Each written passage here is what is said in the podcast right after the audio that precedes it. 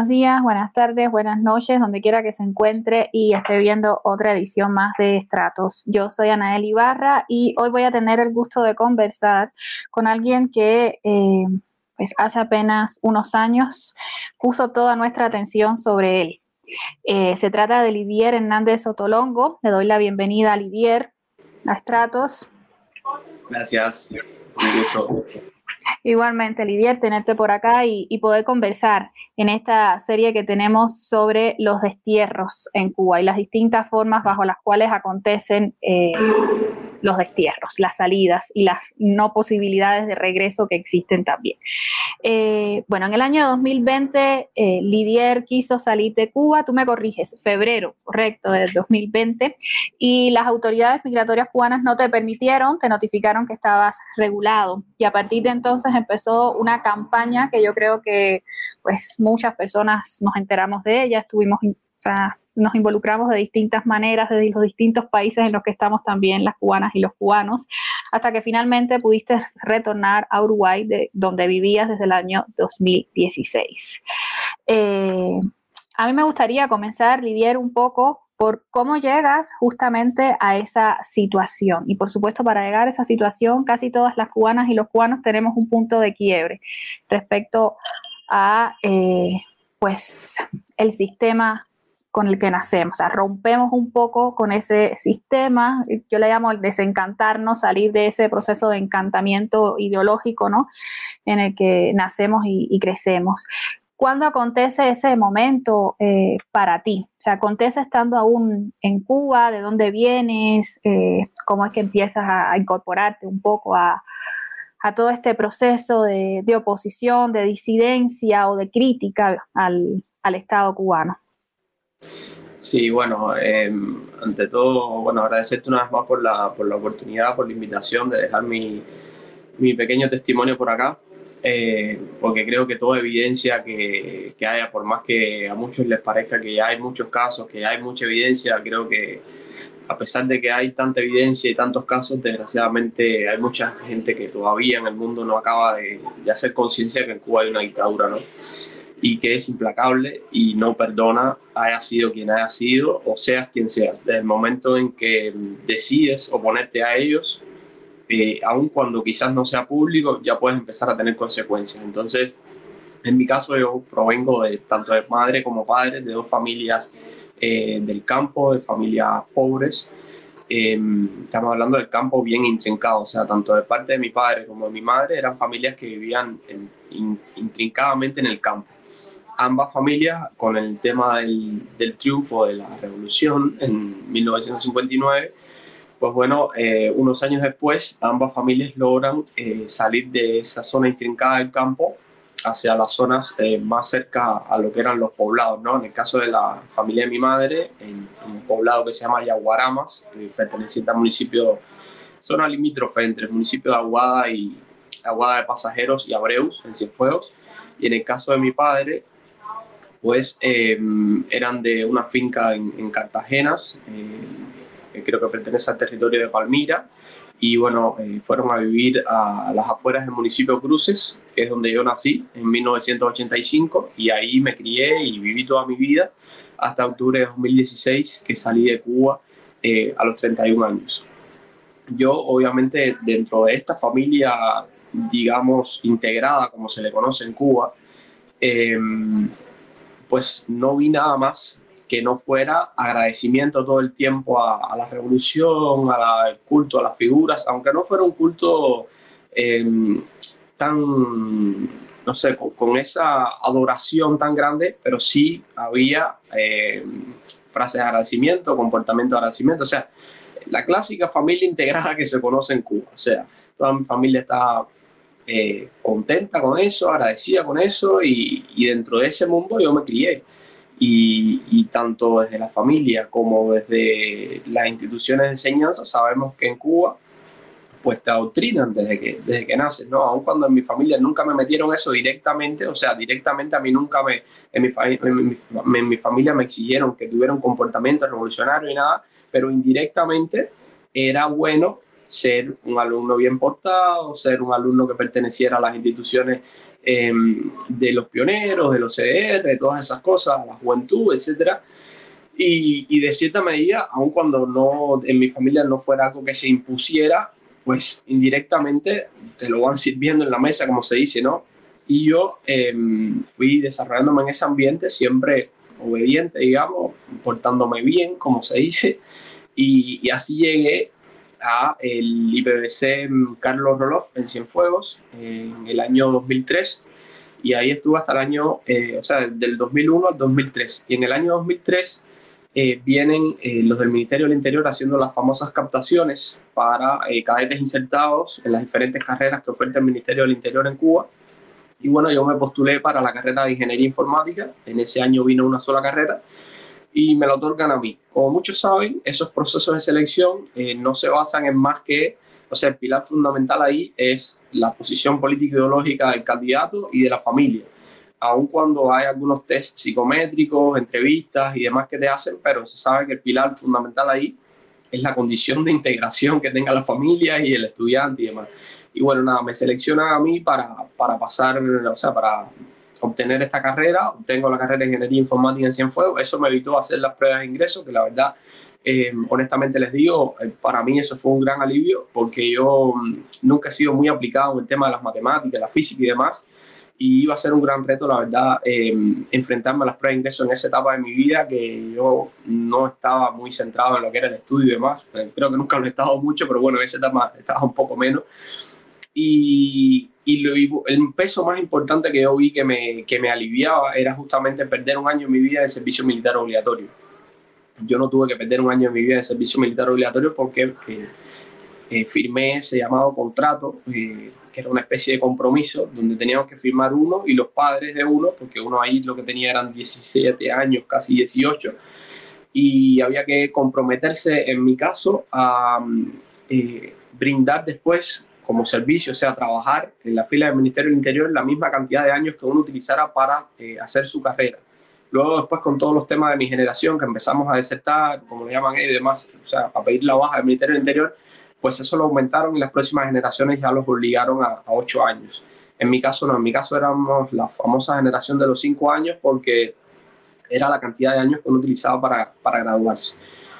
Bueno, de ahí me llevan a, mm, a una escuela eh, que se llama eh, Felipe Denis Díaz, creo, si mal no recuerdo, que es una escuela militar que está en, una de las rotondas de, la ciudad de Santa Clara, es la rotonda que va hacia Placeta, si mal no recuerdo.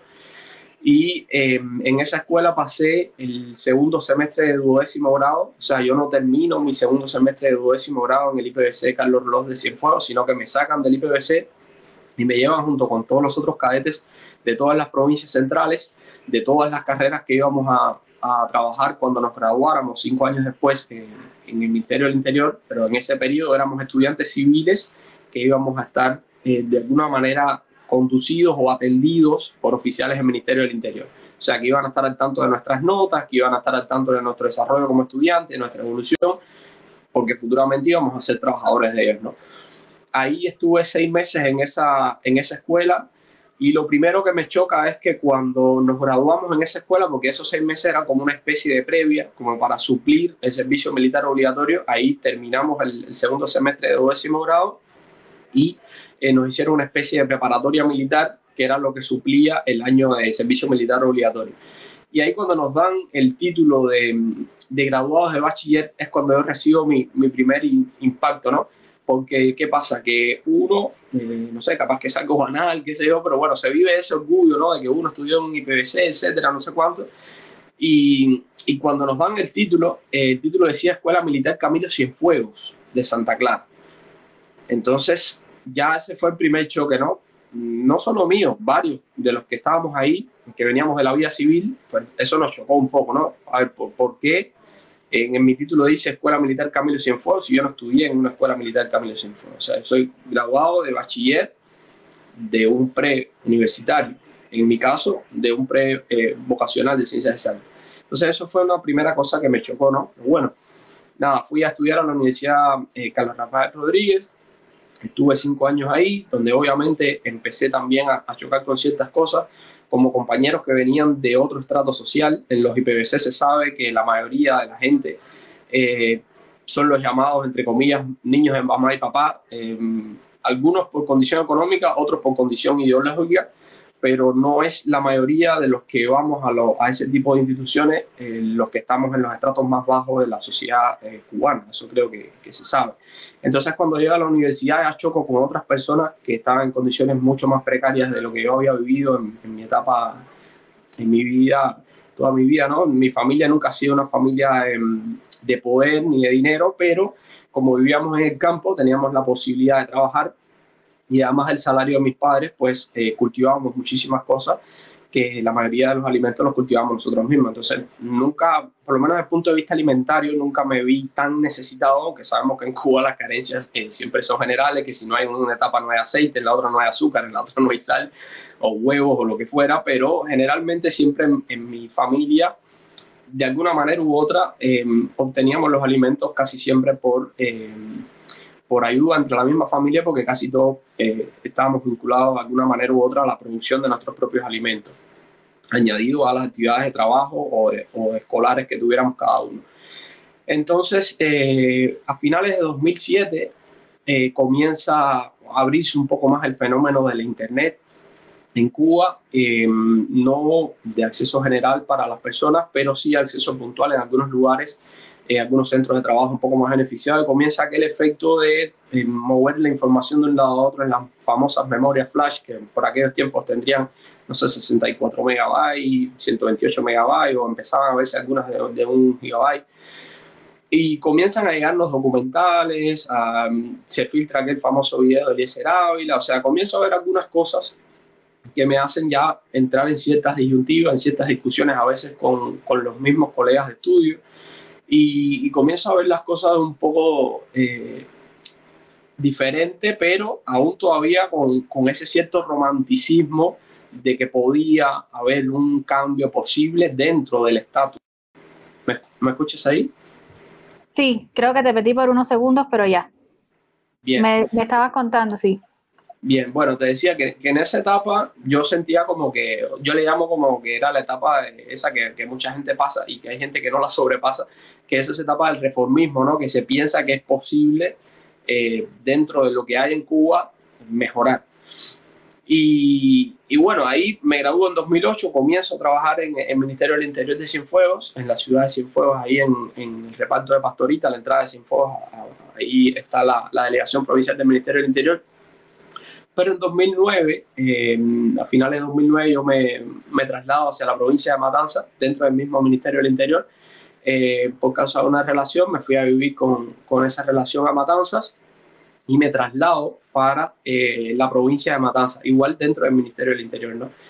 Y cuando llego a Matanzas, ya yo digo que ese fue el, el momento clave de, de, mi cambio, ¿no? De pensar, de ver muchísimas cosas eh, de la vida porque no las había visto donde yo vivía. O sea, yo vivía en una especie de burbuja que creo que muchos viven, aun cuando viven en la ciudad. O sea, cada uno a veces tiene su burbuja en su propia realidad y a veces uno no se da cuenta de que está viviendo una burbuja, ¿no?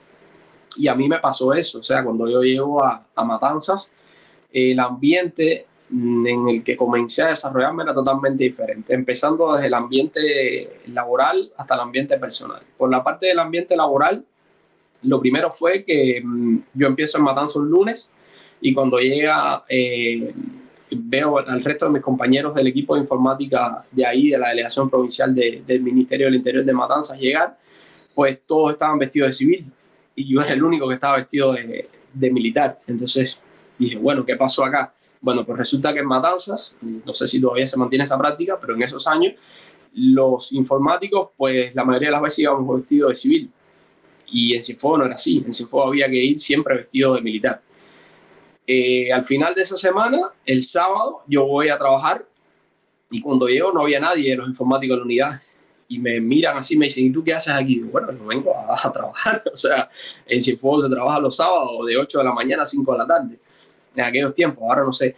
Y me dice, no, no, aquí en Matanza los informáticos no trabajan los sábados. Y yo, bueno, y ya por ahí empecé a ver ciertas diferencias que habían con, con el régimen que yo llevaba de vida en, en Cienfuegos. Y en la vida personal, eh, con decirte que mm, yo estaba viviendo en un alquiler que costaba 25, 25, 25 dólares era mi salario y el alquiler costaba 50 eh, dólares mensuales. O sea, ya por ahí te podrás imaginar que yo era un objeto decorativo en cuanto a la situación económica de, esa etapa de mi vida. Y eh, la persona, además, que nos cobraba esa renta era la secretaria del núcleo del Partido Comunista de Cuba, de los jubilados de esa zona donde yo vivía. Eso es en el municipio, en el, en el reparto, perdón, eh, Reynold García, de la provincia de Matanzas, cabecera ahí en la ciudad de Matanzas. Es a la, a la salida de Matanzas hacia Varadero. Es un reparto militar, además, o sea, ahí vive mucha gente de la y del MININ y demás. Y, y, bueno, frente a mí, a mí, al lugar donde yo me estaba rentando, esa señora era jubilada de la y su esposo también. Y bueno, ella como jubilada de la FARC y demás, eh, era la, eh, como te digo, la secretaria del núcleo del partido de los jubilados en esa zona, pero me alquilaba a mí el sótano de su casa, que era una casita bastante pequeña, un apartamento con las cosas mínimas, eh, por 50 dólares mensuales, o sea, 50 CUC en aquel momento, y nos hacía firmar un cheque, un vale, donde decíamos que nosotros pagábamos ese alquiler en moneda nacional, el equivalente de 250 pesos en moneda nacional, pero nosotros le teníamos que pagar los 50 dólares. Entonces ahí empiezo a chocar con ciertas cosas que desde el ambiente donde yo vivía no se veía y yo no pensaba que eso podía ocurrir, ¿no? O sea, yo vivía en una burbuja de ingenuidad total. Em, ¿Y qué te puedo contar? No sé, frente a mi casa, em, en ese lugar, vivía la jefa de finanzas del Ministerio del Interior de Matanzas y eh, un teniente coronel de la FARC de Matanzas y los hijos de ellos vivían en Italia y en Francia. Y yo, como oficial del Ministerio del Interior en Cienfuegos, eh, cuando una de mis primas hermanas que vivía allá en Estados Unidos en ese momento visita eh, Cuba, se me dice que no podía eh, compartir con mi prima y que debía evitar a toda costa tener contactos con mi prima. Entonces, yo igual a ese momento no hice caso a nada de eso y hice siempre contacto con mi prima todo el tiempo que pude, lo que sí, obviamente me protegía haciendo una carta diciendo, no, me encontré con mi prima, como que informando qué era lo que había pasado. Me encontré con mi prima, todo fue una reunión familiar y no se habló ningún tema de política. Siempre había que poner eso porque era muy importante, ¿no? Y entonces en Matanza, como que veo ese choque, ah, yo que soy un simple soldado, digamos, no podía tener contacto con mi familia, pero estos que son jefes, pues pueden tener los hijos fuera y los hijos pueden entrar y salir de Cuba cuando quieran. O sea, empecé a chocar con esas, con esas diferentes cosas, ¿no? Otra cosa que me chocó también fue la primera vez que fui a una discoteca eh, en Varadero, donde mm, eh, empecé a sentir que el, humo me afectaba los ojos y a sentir olores raros, y era por primera vez el humo de la marihuana. O sea, para mí no me cabía en mi cabeza de que en una discoteca estuviera la droga así libremente y que además los oficiales del Ministerio del Interior y el, o sea, el DTI y la contrainteligencia pues fueran los jefes del negocio, ¿no? Entonces, nada, empecé a, vivir tantas cosas y por otro lado, la internet, que creo que creo fue muy fundamental. Eh, yo trabajaba en Matanzas en el equipo de servidores, los que administrábamos los servidores del Ministerio del Interior ahí, y eh, tuve acceso por primera vez al servidor que está del lado allá del muro. O sea, teníamos una oficina donde estaba el servidor que estaba al lado allá del firewall, o sea, de todos los equipos de, seguridad y, todos los filtros que se ponen y todos los lo que sabemos de todas las palabras prohibidas, los sitios, sitios prohibidos, todo eso. Pues bueno, estaba al lado allá y ahí fue cuando me creé por primera vez mi cuenta en, en Facebook, mi cuenta en Twitter, todo eso fue eh, por esa época. Fuera de la Matrix. Claro, exacto, estaba fuera de la Matrix.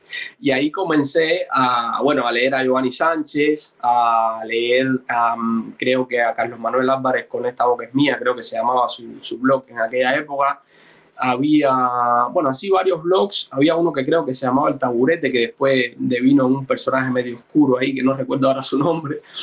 Eh, y bueno, así empecé a leer varios artículos de prensa independiente, que nunca había tenido acceso a eso, a ver testimonios de disidentes, de golpizas, de secuestros, de actos de repudio, de todas esas cosas que yo no, que yo no conocía, de presos políticos y todo eso siempre, ¿no? Con miedo, con cuidado de que nadie descubriera que tú estabas visitando eso, de borrar las trazas, de todas esas cosas, ¿no?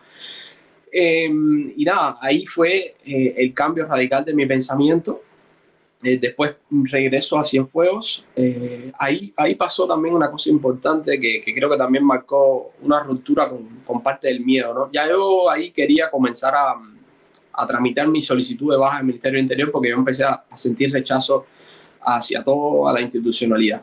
No quería eh, ni que me hubieran vestido de militar, me avergonzaba que me hubieran vestido de militar, eh, evitaba usar el uniforme, la gorra lo usaba en la mano. Eh, ¿qué pasa? Que había una presión siempre de que si solicitábamos la baja del Ministerio del Interior nos iban a inhabilitar el título, porque habíamos firmado ese compromiso cuando teníamos 17, 18 años, de que teníamos que estar 5 años trabajando para el Ministerio del Interior. Entonces siempre estaba esa punta de lanza ahí de que si pides la baja del Ministerio del Interior, te íbamos a inhabilitar el título. Entonces ese miedo siempre eh, nos paralizaba mucho, aunque a solas comentáramos los demás jóvenes, no, mira, sí, yo me quiero ir, yo no quiero estar aquí, pero tengo miedo que me inhabiliten el título, tengo miedo que me metan preso, porque también decían que podías ir preso. Habían casos de personas que, que se decía que habían pedido la baja y que los habían llevado presos en otras provincias. O sea, siempre están los rumores, ¿no? Las llamadas bolas, que siempre son para intimidar, para confundir, para mantener a uno ahí paralizado con ese miedo. Pero un día yo decido en una reunión, eh, la primera vez que me intentan dar una misión, digamos, de lo que era fuera de mi, de mi ambiente laboral, eh, hacen una reunión y querían que eh, diéramos la famosa la famosa misión esa de apoyo a la PNR, que eso era hacer de policía por un día o dos, no sé, los que te tocara, o sea, acompañando a un policía, uno iba con su mismo uniforme verde clarito ese feo que uno usa, pero acompañando a un policía y ese día como que tú tenías que hacer las funciones de un policía. Y la misión en este caso que tocaba ese día era ser guardia en la playa del tenis. Es una playa bastante conocida ahí que está en el, en el viaducto de, de Matanza. Y eh, yo frente a todo el mundo ahí dije que yo no iba a hacer esa, esa famosa misión, que yo no, yo no era policía, yo no me identificaba con, con, ser policía, ni de la seguridad del Estado, ni de la contrainteligencia, ni de nada. Yo me identificaba como informático.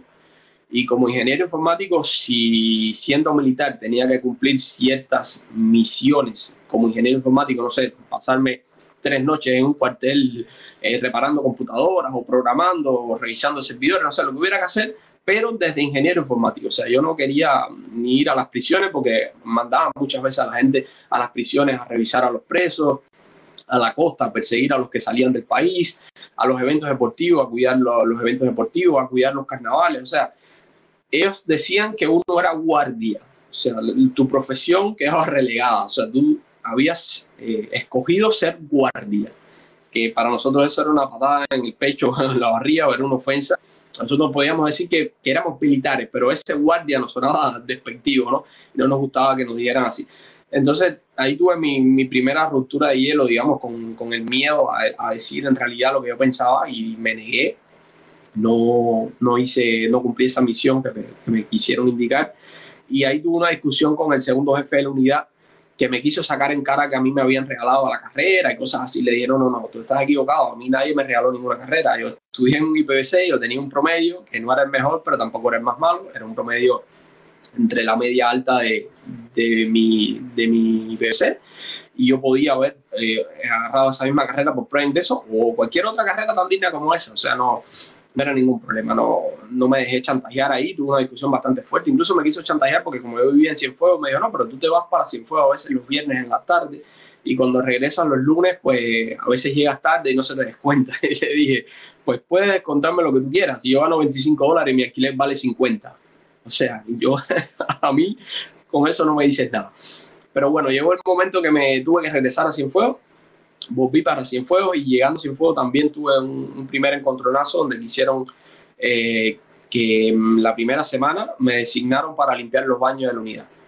Ahí dije que no, que yo no iba a limpiar baños, que yo era ingeniero informático, que no era auxiliar de limpieza, no era por denigrar a los que fueran auxiliares de limpieza, sino que yo entendía que tenía que haber una persona que se le pagara por hacer esa labor eh, como mismo se le pagaba a los que limpiaban los baños o las oficinas de los jefes de la, de la unidad o los jefes de la provincia, por ejemplo. Y que si no había para pagar a las personas que hicieran esas labores en las oficinas de los informáticos, pues yo iba a ir al baño de la jefatura y no iba a ir más al baño de la oficina de los informáticos. Y así hice. no utilicé más el baño de los informáticos y siempre iba hasta el edificio central y utilizaba los baños de la jefatura, que eran los que tenían sí auxiliares de limpieza general y demás. Eh, y nada, a partir de ahí empezaron a, a verme eh, como un joven con problemas políticos e ideológicos, como se dice en Cuba. Eh, en todas las reuniones yo era siempre que ponía al punto la nota discordante, siempre tratando de estar informado con, la, con las noticias y tratando de dar una imagen como que de joven revolucionario que quería el cambio y mejorar, pero tirando el veneno, como se dice, ¿no? Cuidándome siempre, porque desgraciadamente yo estaba entre 8 o 10 jóvenes también eh, ingenieros graduados como yo de, informática, de cibernética o de telecomunicaciones y nadie, nadie se lanzaba al fuego, como se dice. O sea, después de que terminaron las reuniones me decían, oye, sí, tú estuviste bien, pero tú estás loco, no te marques, no te busques problemas. La clásica de Cuba, ¿no? Entonces, en ese sentido, yo también me preservé un poco y empecé a moderar eh, la forma de las cosas que decía. Trataba siempre de, poner mi, mi, punto, pero tratando de cuidarme porque desgraciadamente eh, entendía que no valía la pena sacrificarse ni martirizarme por si la, gente que estaba más cercana a mí ni siquiera estaba dispuesta a alzar la voz junto a mí. Eh, así es que en, en, un momento recibo una alerta de, de un colega que me dice que yo estaba hablando mucho y me dice, me hace la clásica alerta que viste que en Cuba se dice que al lechero no lo mataron por echarle agua a la leche, sino por decir que se le echaba. Me dice eso así literalmente y me dice, yo sé que tú te quieres ir de Cuba, eh, porque ya mi hermano en esa época vivía fuera de Cuba, ya yo estaba eh, centrado en que mi vida no iba a ser en Cuba, porque bueno, como decía... ¿Habías comenzado trámites para, para irte o algo o lo habías comenzado? No, ahí todavía no, ahí todavía no, eh, pero ya sabía que, que no iba a vivir en Cuba en el futuro porque miras para atrás, veo a mis padres que son educadores los dos, militantes del Partido Comunista los dos, personas ejemplares los dos, y las cosas pocas y básicas que hay hoy en mi casa en Cuba eh, se adquirieron después de que mi hermano y yo nos fuimos del país. Entonces, tú miras y dices, este es el futuro que yo quiero para mi vida. No, aunque tenga que estar separado de mi familia, la maleta que, que significa emigrar, eh, solo la conoce cada uno y, bueno, peor todavía cuando ya uno sabe que es decir algo no puede regresar más, no. Entonces, em, esa persona me dice, yo sé que tú te quieres ir del país, em, nada, eh, mantente en un bajo perfil y no te busques problemas eh, para que te vayas al país y ya está. Y eso desgraciadamente funciona ellos lo tienen eh, bien aceitado ese mecanismo hace 63 años. Ahora, de hecho, estamos viendo cómo, cómo lo han logrado con muchísimos activistas que, que, han tenido el valor que no tuve yo de hacer activismo en Cuba. También quizás muchos han tenido el apoyo de, de, alguna que otra gente, por lo menos por redes sociales. A veces tú sientes que no estás solo cuando ves que hay otra persona en otra provincia levantando la voz en aquellos momentos yo, la verdad, ni conocía a nadie, ni por ningún lugar, ni personalmente, ni por redes sociales, no tenía ningún tipo de contacto con nadie ni nada. Entonces... ¿Te dieron la eh, liberación entonces del mini? O sea, lograste que te ahí, liberaran. Ahí yo, ahí yo en, en, a finales de 2011 ya decido con otro amigo, porque había un, una persona más arriesgada que nosotros que decidió probar antes y había pedido la baja en nuestra provincia y no le pasó nada. O sea, nada más que como que se hablaba mal de él y demás, se creó como una especie de mala imagen de él, pero no lo, no lo llevaron preso, no le hicieron nada. Entonces, bueno, en el momento hay que solicitar la baja también. la solicitamos, estuvimos ocho meses pidiendo la baja, no nos daban la baja, siempre nos decían que era un tema que estaba en La Habana, que había que averiguar. Mandaron de La Habana a un teniente coronel de, de lo que se llama, mm, creo que le llaman, ahora se me olvidó, cuadros o recursos humanos, no sé, a, entrevistarnos para que dijéramos por qué nosotros nos queríamos ir del Ministerio del Interior. Ahí yo le expliqué claramente que yo no quería eh, ese futuro que, que, ellos estaban planteando ahí, que yo no me sentía identificado con la vida militar, que yo no me sentía identificado con tener que hacer ese tipo de tareas que ellos veían dignificantes, como ser guardia, caerle atrás a la gente que se quiere ir del país, o, ir a, los carnavales, a cuidar los carnavales vestido de verde. O sea, yo no estudié para eso, yo no estudié para policía, ni para fuerza de orden interior en una prisión, ni para gente de la seguridad del Estado, ni para nada. Yo estudié para ingeniero informático y como eso me podía desempeñar, pero como desgraciadamente ellos no daban otra oportunidad que no fuera eh, sí o sí tenías que hacer todo lo que ellos te decían, pues yo no quería estar más ahí y yo quería eh, vivir la vida civil. Eso fueron discusiones fuertes, fue, la gente empezó a dejarme de saludar, la gente que en algún momento aparentemente te apreciaba y te saludaba, eh, te viraban la cara, ¿no? Te saludaban ahí mismo dentro del Ministerio del Interior, o sea, eras como un apestado, ¿no? Una escoria, porque te querías ir de ahí y bueno, tenías ese estigma de, de tener problemas políticos ideológicos. Mm, después de ocho meses me, me, salí de ahí y comencé en la vida, en la vida civil, trabajé en la sede universitaria de, de Cruces como administrador de redes ahí, perteneciendo al equipo de, de administración de redes en la Universidad de Cienfuegos y después, un año después, fui a la, a la Dirección Municipal de, de, Educación de Lajas, donde estuve como administrador de redes hasta el 2016 que salí de Cuba. En ese periodo también eh, tuve un, un, pequeño periodo, un año eh, mezclado con eso también, ¿no? Con esa actividad de, en la Dirección Municipal de Educación de Lajas. Y bueno, desde que estaba en la sede universitaria de Cruces también, en la cría de cerdos, o sea, criando puercos, como se dice en Cuba, eh, afiliado a una cooperativa de créditos y servicios, las llamadas CSS. Eh, Toribio Lima se llamaba la CSSF, porque era Cooperativa de Créditos y Servicios Fortalecida, o sea, tenía tantos apellidos.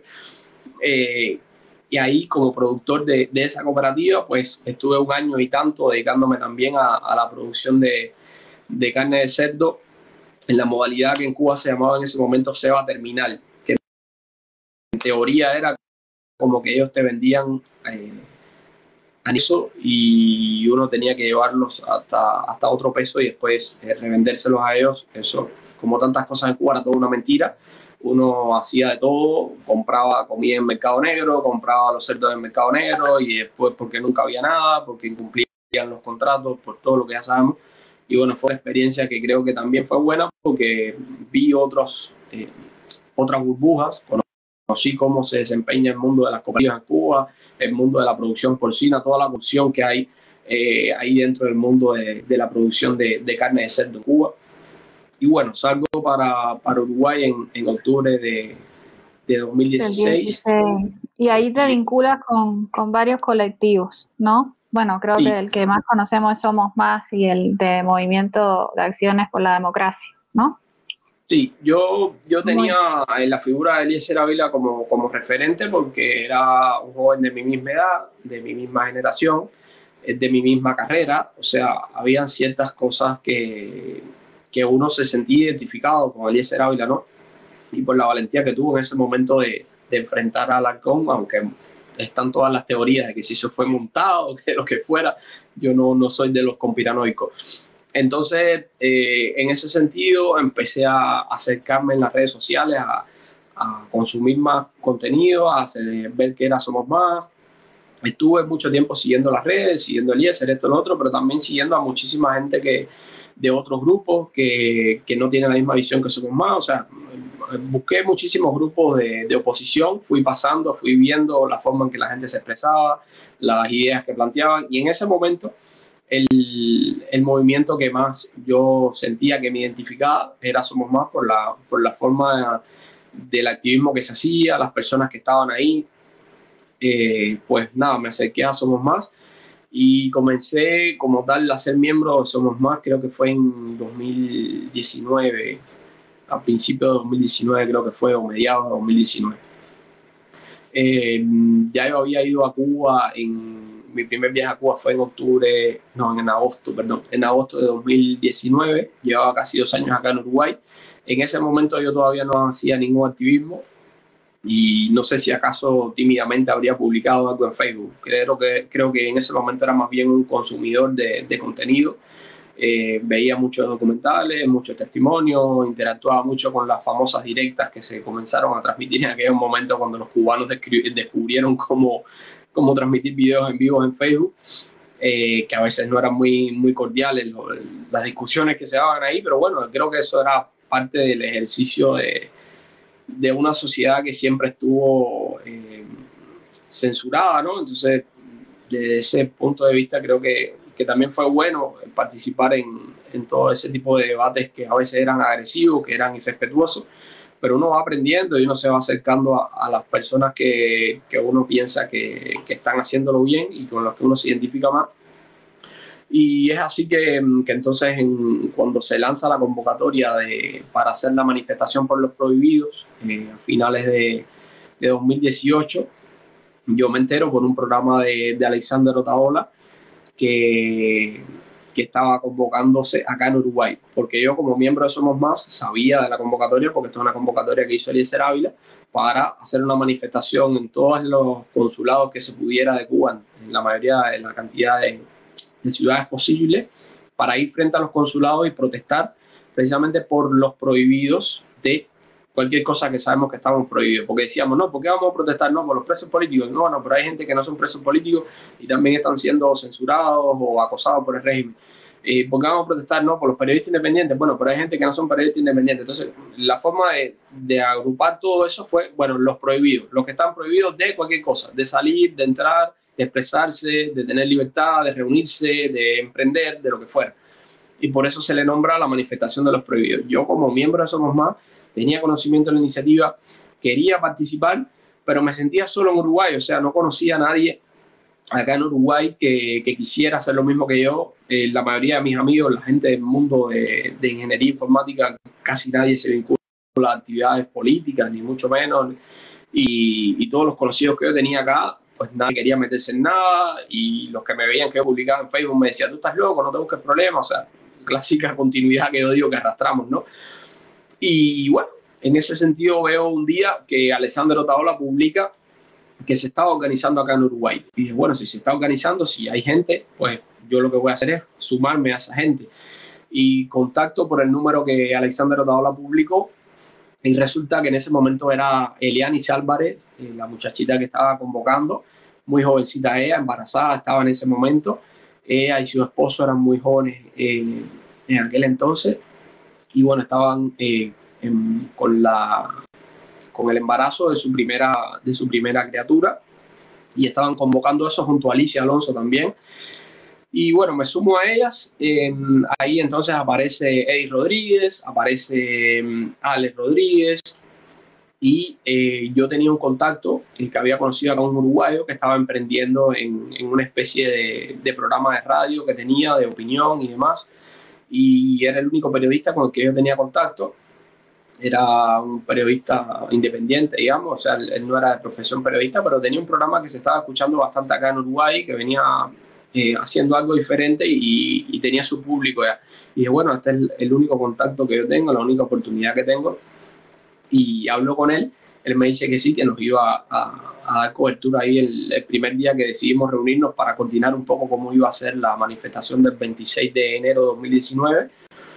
Y entonces así que el 21 de enero de 2019 nos reunimos acá en una plaza en Uruguay y ahí, bueno, nos conocimos los cubanos que, que asistimos ese día, creo que éramos como 20, para coordinar qué íbamos a hacer entonces el día 26 de enero de 2019 frente a la Embajada de Cuba.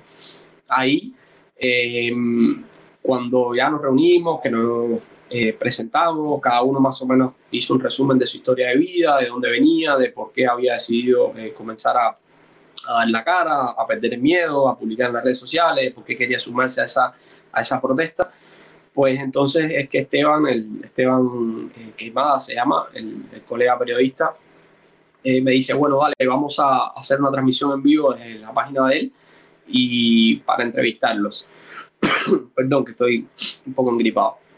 Y entonces ahí eh, Esteban eh, comienza a entrevistar a algunas personas de los que estábamos ahí.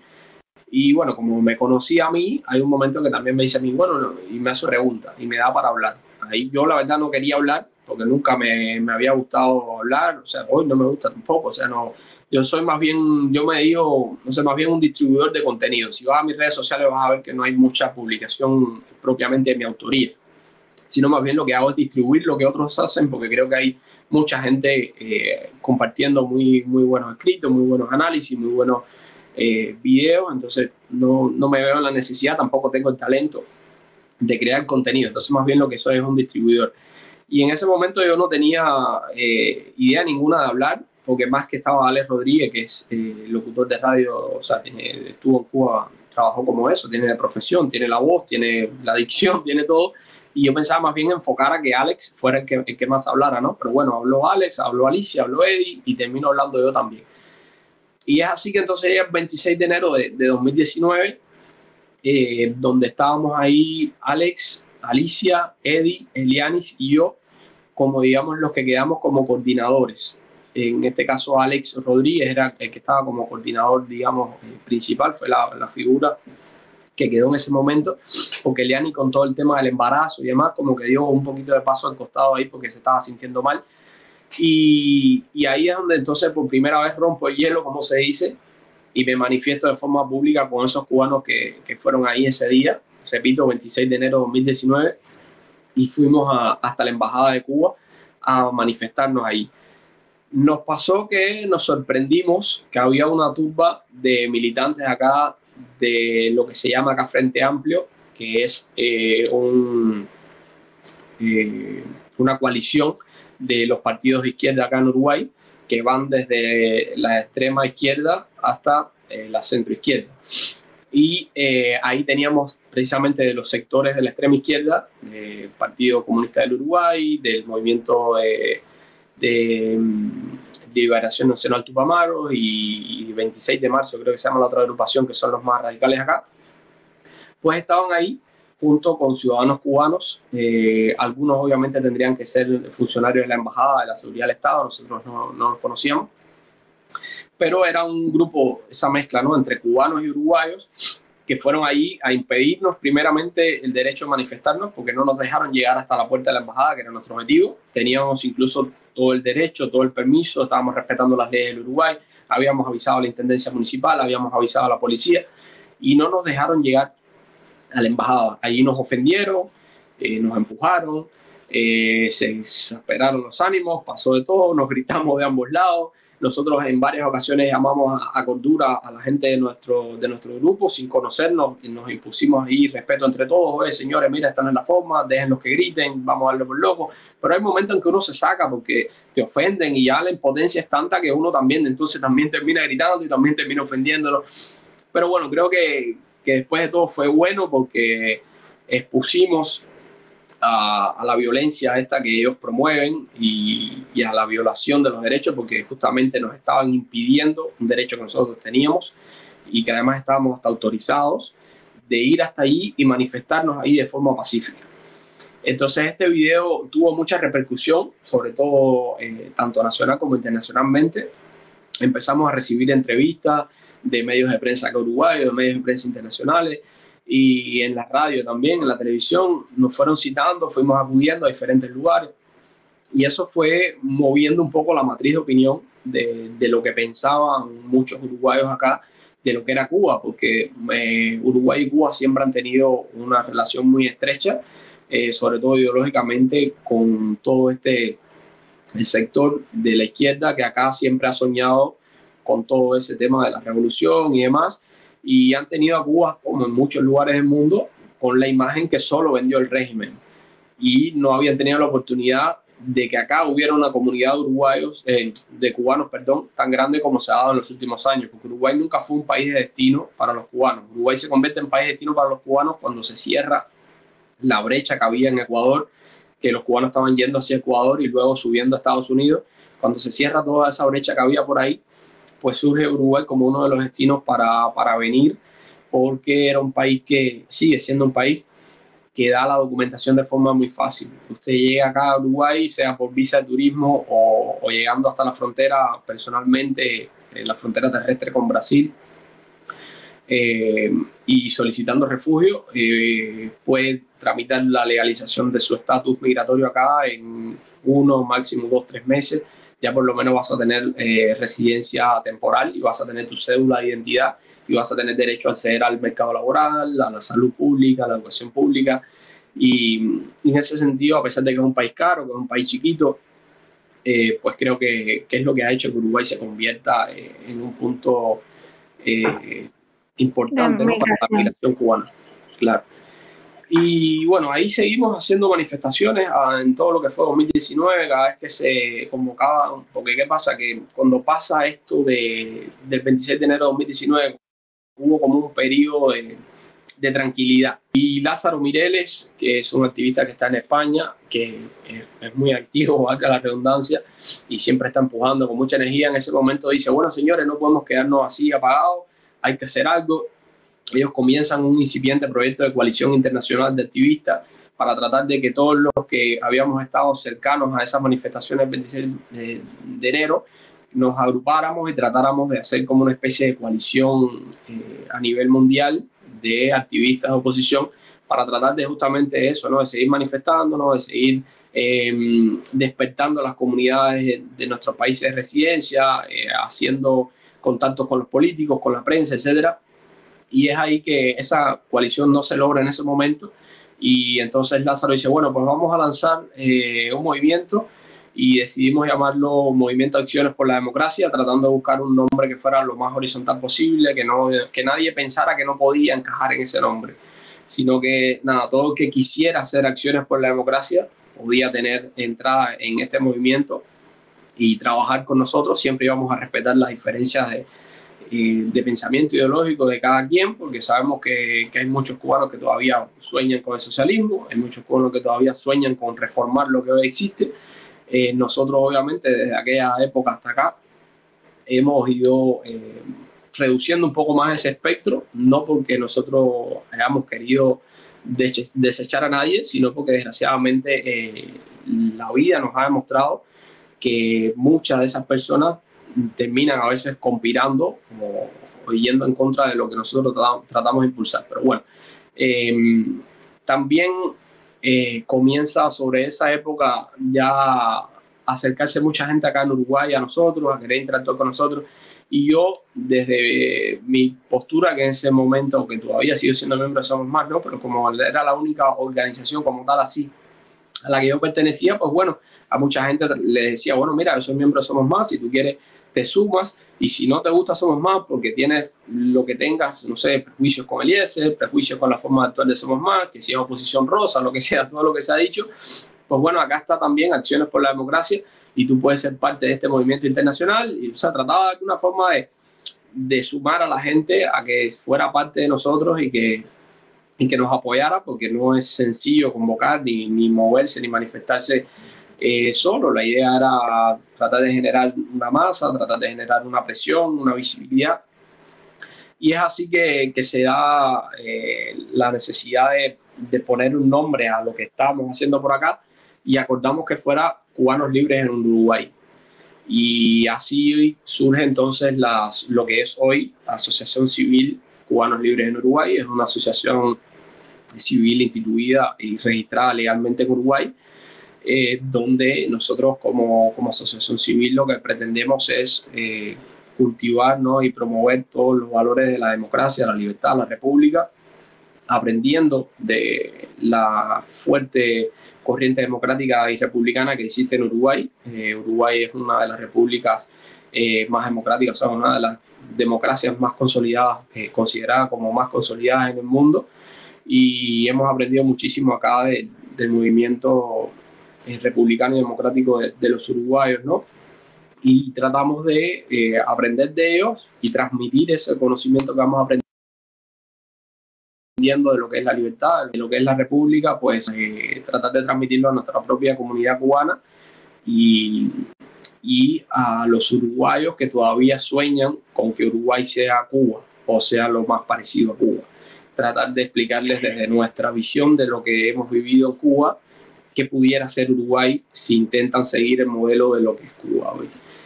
Lidier, una pregunta. En, ese periodo que comenzaste a ser como más activo y, visible en el 2019, digo visible eh, en el activismo político, ¿no? Y también en las redes. Eh, ¿Recibiste algún tipo de amenaza, de contacto por parte de la seguridad o incluso de los propios movimientos? Eh, en Uruguay de apoyo al, sistema, al régimen. Lo, primero, sí, lo primero que llega es eso, ¿no? O sea, eh, lo primero que aparece es eso, los perfiles falsos que te empiezan a, a escribir eh, o en público o en privado eh, en Facebook para amenazarte y decirte yo sé dónde tú vives, Uruguay es chiquito, yo te puedo buscar, ten cuidado. Perdón, todas esas cosas llegan muy rápido y yo por suerte siempre he lidiado creo que bien con eso y siempre le he dicho, tú sabes dónde voy a estar. Eh, las convocatorias que nosotros hacemos son públicas. Eh, asiste y nos vemos la cara ahí o no nos la vemos y puedes hacer algo a mis espaldas, no sé, como, como tú decidas. Y he también denunciado a la policía porque tampoco voy a dejar que pase una amenaza de muerte así o algo así, o de dañarme físicamente, eh, de que pase por alto, ¿no? O sea, he ido a la, a la seccional acá de delitos informáticos y he presentado la denuncia correspondiente cuando he recibido ese tipo de amenazas, porque creo que, que es válido, que es mi derecho y que tengo que también eh, tener constancia de eso, ¿no? Y, y bueno, después, eh, mi segundo viaje a Cuba se da en, en marzo. Esta manifestación fue el 26 de enero de 2019 y mi segundo viaje a Cuba es en marzo de 2019. De hecho, ese día ahí, cuando yo en la calentura, como se dice, de la manifestación, ya yo tenía mi pasaje comprado para ir a Cuba. Y ahí en ese momento, con la impotencia que no nos dejaron llegar, que no sé cuánto, pues yo lo digo públicamente en el video que, que está grabado en mi canal de YouTube. Eh, lo digo, digo, yo tengo un pasaje comprado y voy a Cuba en marzo y no me interesa. Perdí el miedo, hagan lo que quieran, yo voy a ir a Cuba y me estoy manifestando aquí, porque hay que quitarse la careta y dar la cara y no puede ser que nos sigan oprimiendo así, que se sigan burlando así de nosotros, que nos sigan violando así los derechos. Y hasta acá. Y, y es así que voy a Cuba en marzo de, del 2019, mi segundo, mi segundo viaje a Cuba. Y había, hacía solo siete meses que, que había, a ver, marzo, eh, sí, del 2019, fue el 27 de enero de 2019. Ajá, yo había ido a Cuba en 2018, perdón, la primera vez fue en agosto de 2018. Llevaba casi dos años fuera de Cuba. Faltaban dos meses para, para perder la, la, la, residencia. Recuerden que se perdía a los 24 meses saliendo de Cuba. Yo había salido en 2018, en 2016, perdón, y fui a Cuba en 2018. Entonces hacía unos siete meses aproximadamente que ya yo había ido a Cuba, tenía la posibilidad económica, tenía el deseo de ver a mi familia volví a ir. Eh, ya esta vez, como ya había hecho activismo, había tenido una conducta más en las redes sociales, me había manifestado, etcétera. Obviamente que tenía un poco de miedo, pero no pensé que, que me fueran a, a, tener en el punto de mira, aunque sí sabía que como había sido militar, que había tenido ese historial de joven con problemas políticos e ideológicos, pues también quizás podía tener un seguimiento por eso, ¿no? Y bueno, en efecto, eh, voy a Cuba cuando llego no pasa nada, pero como la semana de estar en Cuba, se aparece el mayor Giovanni, eh, Giovanni, ahora se me olvidó su nombre, yo lo denuncié de Cuba después en lo que me pasó en 2020, eh, se me olvidó su apellido ahora, Giovanni Acosta creo que se llama su, apellido, Acosta, perdón, pero ahora no recuerdo su apellido. Eh, bueno, el mayor Giovanni, eh, conocido como el Guajiro, alias el Guajiro, todos los que conocen eh, el mundo de la vida el, del Minin de Cienfuegos lo conocen, porque siempre ha trabajado en la parte de, inmigración, como oficial de inmigración, eh, controlando el territorio de lo que es la zona de cruces, Laja y Palmiras. Y bueno, este mayor se aparece en mi casa a la, como a las 6 de la mañana con la excusa de pasar a saludar eh, una cosa muy, muy rara que alguien a las 6 de la mañana vaya a tu casa a saludarte, ¿no? Y eh, porque qué pasa, que mis padres fueron compañeros de trabajo de los padres de él. Entonces siempre ha habido una relación de, de ahí de cierta amistad de mis padres con sus padres y nos hemos conocido de siempre, o sea, me conoce desde que yo nací. Y, y fue con esa justificación, ¿no? Como que pasar a saludar. Y al término de la conversación, él me dice así esta frase, me dice, cuando se va a despedir de mí, me dice, bueno, bola de mierda nos vemos el miércoles allá en Cienfuegos. O sea, pero me lo dice así como jocoso, viste que a veces en Cuba la gente te dice, oye, cabrón, oye, descarado, no sé, pero te lo dicen como ese tono jocoso. Me dice así, oye, bola de mierda, nos vamos a ver el miércoles allá en la oficina. Yo le digo, bueno, está bien. Eh, yo voy ese miércoles a, a eso, donde ahí me dicen que era un control rutinario de inmigración. Era una fachada, como siempre ellos hacen, ellos tratan siempre de encubrir los interrogatorios. Eh, no era más que una fachada para hacerme un interrogatorio primero pusieron un oficial ahí que, que, hizo como que tecleaba mis documentos generales y demás, como si ellos no supieran todos mis datos. Y a partir de ahí comienza todo un interrogatorio de mi vida en Uruguay. Querían saber todo mi, de mi vida privada, de mi vida laboral, con quién me reunía, por qué había hecho esa manifestación que hice, eh, por qué eh, decía las cosas que estaba diciendo en redes sociales. Ahí yo, como siempre, sin nada que ocultar, les dije que yo en Uruguay había aprendido lo que era vivir en libertad y democracia, lo que era eh, tener derechos y que un Estado tenía que defender eh, o respetar al menos los derechos que yo tenía como, como ciudadano, como ser humano, y, que tenía derechos inalienables como ser humano que no me podían ser violados por un Estado y que en ese sentido iba a seguir denunciando a la dictadura de Cuba por todos los crímenes que habían cometido y que seguían cometiendo por la censura, por la represión, por las prohibiciones de salir y entrar del país, por los presos políticos, por todo lo que sabemos.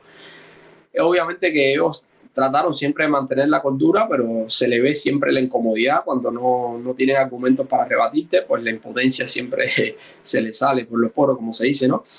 Eh, trataron todo el tiempo de que yo desistiera de mi activismo, que no me complicara, que no me buscara problemas. Ustedes saben que siempre tratan de disuadirte, que me centrara en mi vida personal y profesional, que tuviera hijos, que, me, que hiciera cursos y profesionalmente me desarrollara, etc. O sea, ellos siempre quieren que tú te centres en cualquier cosa, menos en tratar de sumar gente para eh, reclamar los derechos que ellos eh, se pasan la vida censurando y violando, ¿no? Eh, yo siempre mantuve mi, mi, posición, les dije, yo voy a seguir haciendo lo que estoy haciendo, porque creo que es mi derecho, porque tengo todo el derecho de la ley eh, y de la constitución uruguaya, y lo voy a seguir haciendo. Y, y, voy a la Embajada de Cuba porque es el único territorio que representa a mi país en ese lugar. Desgraciadamente están ustedes, yo no me siento representado por ustedes, pero tengo que ir ahí a protestar ahí por las cosas que ustedes hacen y a decirle eh, todo lo que nadie les dice. Y lo voy a seguir haciendo y voy a seguir sumando a toda la gente que pueda para, para hacerlo. Bueno, eso quedó ahí. Ellos, como siempre, se las dan de, con su altanería y su superioridad. ¿no? Nosotros sabemos que tú eres un muchacho inteligente, que tú vas a recapacitar, que tú vas a... nosotros sabemos que te podemos recuperar. o sea, eh, si tú incluso eh, llegaron a decirme que si yo quería que, que acá la embajada de... Ah, porque yo les dije, bueno, Mira, una de las cosas fue que la embajada de, Cuba me bloqueó en Facebook, acá en Uruguay, y no me deja ni siquiera comentarle sus publicaciones. ¿no? Si tú quieres, nosotros vemos esa situación para que te desbloqueen y hasta podemos hacer que alguien se acerque y converse contigo. Le dije, no, no, yo no quiero ninguna cercanía, no tengo nada que hablar con ustedes. Eh, yo simplemente como usuario normal me gustaría poder comentar como las demás personas. A mí me tienen bloqueado, pero bueno. Eh, nada, yo regreso a Uruguay, no pasó nada más que eso en ese momento. Pero ¿qué pasa? Que como decía... Giovanni León. Es que busqué el nombre. Giovanni León, perdón, no sé, es como que trato de, de olvidarme de esas caras y esos nombres y, y gracias por... Es lo mejor olvidarlo. Sí, eh, Giovanni León. Em, entonces, eh, salgo en esa ocasión, no pasó nada más que esas amenazas, ese interrogatorio.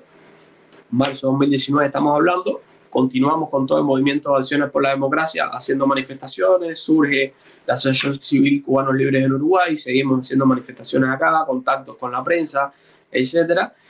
Y es así que llega el 26 de enero de 2020, un año después del 26 de enero de 2019, que había sido nuestra primera manifestación. Entonces bueno, señores, toca hacer la manifestación del aniversario de lo que fue la manifestación de los prohibidos. Vamos de nuevo a la embajada, vamos a tratar de replicar la manifestación en todos los países que se pueda. Pero ¿qué pasa?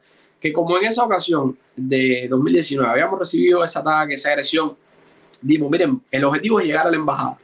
Vamos a tratar de hacerlo lo más secreto posible, aunque seamos pocos, pero vamos a tratar de llegar ahí. Entonces, no vamos a hacer convocatoria pública, vamos a hacer una convocatoria privada, pero desgraciadamente un colega, la euforia y, las ganas de ir y no sé cuánto, la noche antes comparte la publicación para otro grupo y que él pensaba que era un grupo que, que también estaría a salvo, porque teníamos como una especie de tres grupos, ¿no? Teníamos un grupo donde estábamos los que éramos, digamos, parte de la comisión directiva de la agrupación, teníamos otro grupo que era lo que éramos los miembros, o sea, la gente que, que había manifestado eh, ganas de pertenecer a la asociación, y teníamos un grupo que era, como se llama, de seguidores, o sea, todos los, todos los cubanos o uruguayos que quisieran estar en ese grupo, pues estarían ahí. ¿Y qué pasa? Que esta persona manda el, el, la convocatoria, o sea, lo que, lo que teníamos pensado hacer para el grupo intermedio. Y se suponía que en ese grupo también era, era seguro, ¿no? Pues bueno, terminamos comprobando que ese grupo no era seguro. La información ahí se filtró, alguien de los que estaba en ese grupo era, era un espía. Y cuando llegamos ahí a la embajada, ese es otro de los videos que, que tengo en mi, en mi canal de YouTube, pues entonces había como a 100 metros un grupo de como 15 personas de, de, estos comunistas uruguayos, creo que en ese momento no había ningún cubano ahí, y nosotros éramos solo seis, éramos cinco hombres y una mujer.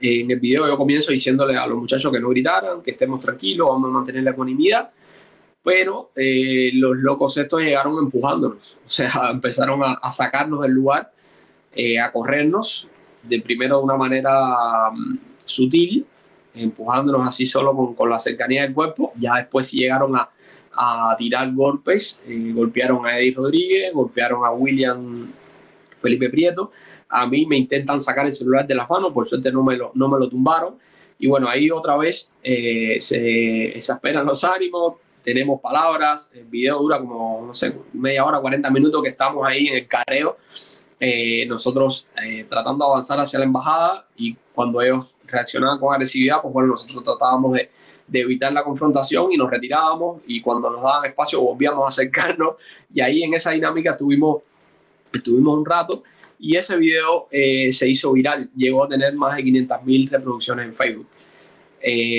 ahí bueno, volvió a explotar todo el tema de, de, los periodistas acá en Uruguay, de los periodistas internacionales. ¿Y qué pasa? Que ahí yo también tenía ya pasaje comprado para ir a Cuba, pero en este momento eh, el pasaje era para una semana después de esa manifestación. Eh, yo ni siquiera había acabado eso con, con, la gente en público, nada más lo sabían así los del grupo reducido que estábamos ahí.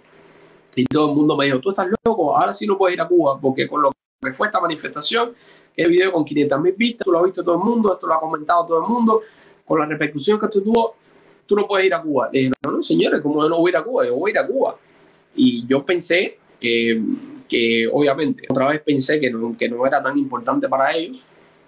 Y, por otro lado, como te digo, mi familia eh, es una familia integrada, pues yo pensé que ellos no iban a ser tan brutos de hacerme lo que me hicieron a mí porque justamente le iba a dar más herramientas a mi familia para que vean que lo que yo les estaba contando era verdad. Porque ¿qué pasa? Que muchas veces en Cuba la gente eh, analiza las cosas de forma prejuiciada. Dice, bueno, ¿a qué le hicieron eso? Porque en el noticiero dijeron que era un delincuente. Y la gente se cree que era un delincuente. Yo recuerdo cuando yo vi eh, los, los, documentales que ponían de, de Orlando Zapata Tamayo, como te decían, que tenía antecedentes penales, que era un delincuente común. Y yo digo, ahora que tengo otro, pensamiento, ¿no? Digo, y, o sea, si Orlando Zapata Tamayo hubiera sido un delincuente común y eso te da derecho a reprimirlo, a censurarlo, a violar sus derechos humanos. No, entonces, eh, en ese sentido decía, bueno, ahora mi familia, nadie le puede decir que yo soy un delincuente, que yo soy un lacra, que yo soy todo eso que se dice en Cuba, porque mi familia me conoce y mis amigos también me conocen, y los que fueron compañeros de trabajo mío también me conocen, y los que fueron miembros de la Federación de Casa eh, Deportiva de Cuba también me conocen, porque fui eh, vicepresidente de la Federación de, eh, presidente, perdón, de la, vicepresidente un tiempo, presidente otro, de la Federación de Casa Deportiva en el municipio de Cruces, en Cienfuegos, y participé en competencias nacionales y provinciales de la Federación de Casa Deportiva. O sea, todo el mundo me conoce del tipo de persona que yo soy, del tipo de ser humano que yo soy, eh, no había forma por donde entrarme para desprestigiarme moralmente a mí. Entonces dije, bueno, no, no van a ser tan tontos. O bueno, sí, eh, sí lo fueron, no les importó nada de eso, se ve que les molestó bastante lo que habíamos logrado acá en Uruguay. Y eh, pasó esto, ¿no? Que yo voy a Cuba el, el, 18, eso, esa manifestación que te estoy hablando fue el 11 de enero de, de 2020 y yo voy a Cuba el 18 de enero de 2020, una semana después de eso. En esa semana acá en Uruguay fue una locura. Todos los días tuve entrevistas con periodistas, con algún político de acá. Y eh, bueno, me fui a Cuba súper cansado porque todas las noches tenía algo diferente. Perdón. Y ahí em, llegamos a Cuba y en el momento que llegamos eh, nos apartan para un lado y nos dicen que tenemos que esperar. Viste que cuando, cuando entras a Cuba, no sé si has regresado a Cuba alguna vez, eh, está lo que se le llama el, el, paso de frontera ese, ¿no? Donde están todos los Sí, todo el chequeo migratorio. Exacto, el, chequeo migratorio ese. Bueno, del lado de acá no nos dejaron hacer el chequeo migratorio y nos dijeron que teníamos que esperar ahí sentados. Ahí estuvimos esperando exactamente una hora después de que el aeropuerto quedó totalmente vacío. Eh, yo sentía como llamaban, oye, fulano, avisa a la fulana que tenemos aquí un caso, esto, etcétera y de pronto eh, aparece un personaje que empieza a, mirarnos y a moverse de una oficina a otra, hasta que en un momento se nos acerca haciéndose el chivo con tonteras, como se dice, y nos dice, oye, ¿y ustedes qué hacen acá?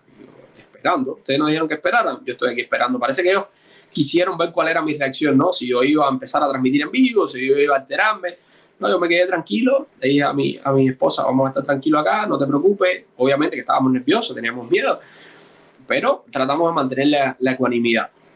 Ahí entonces este se, el policía bueno, ¿no? Bueno, pero coño, no, vamos, vamos, yo, vamos para que pase, ¿no? Porque lleva mucho tiempo aquí esperando.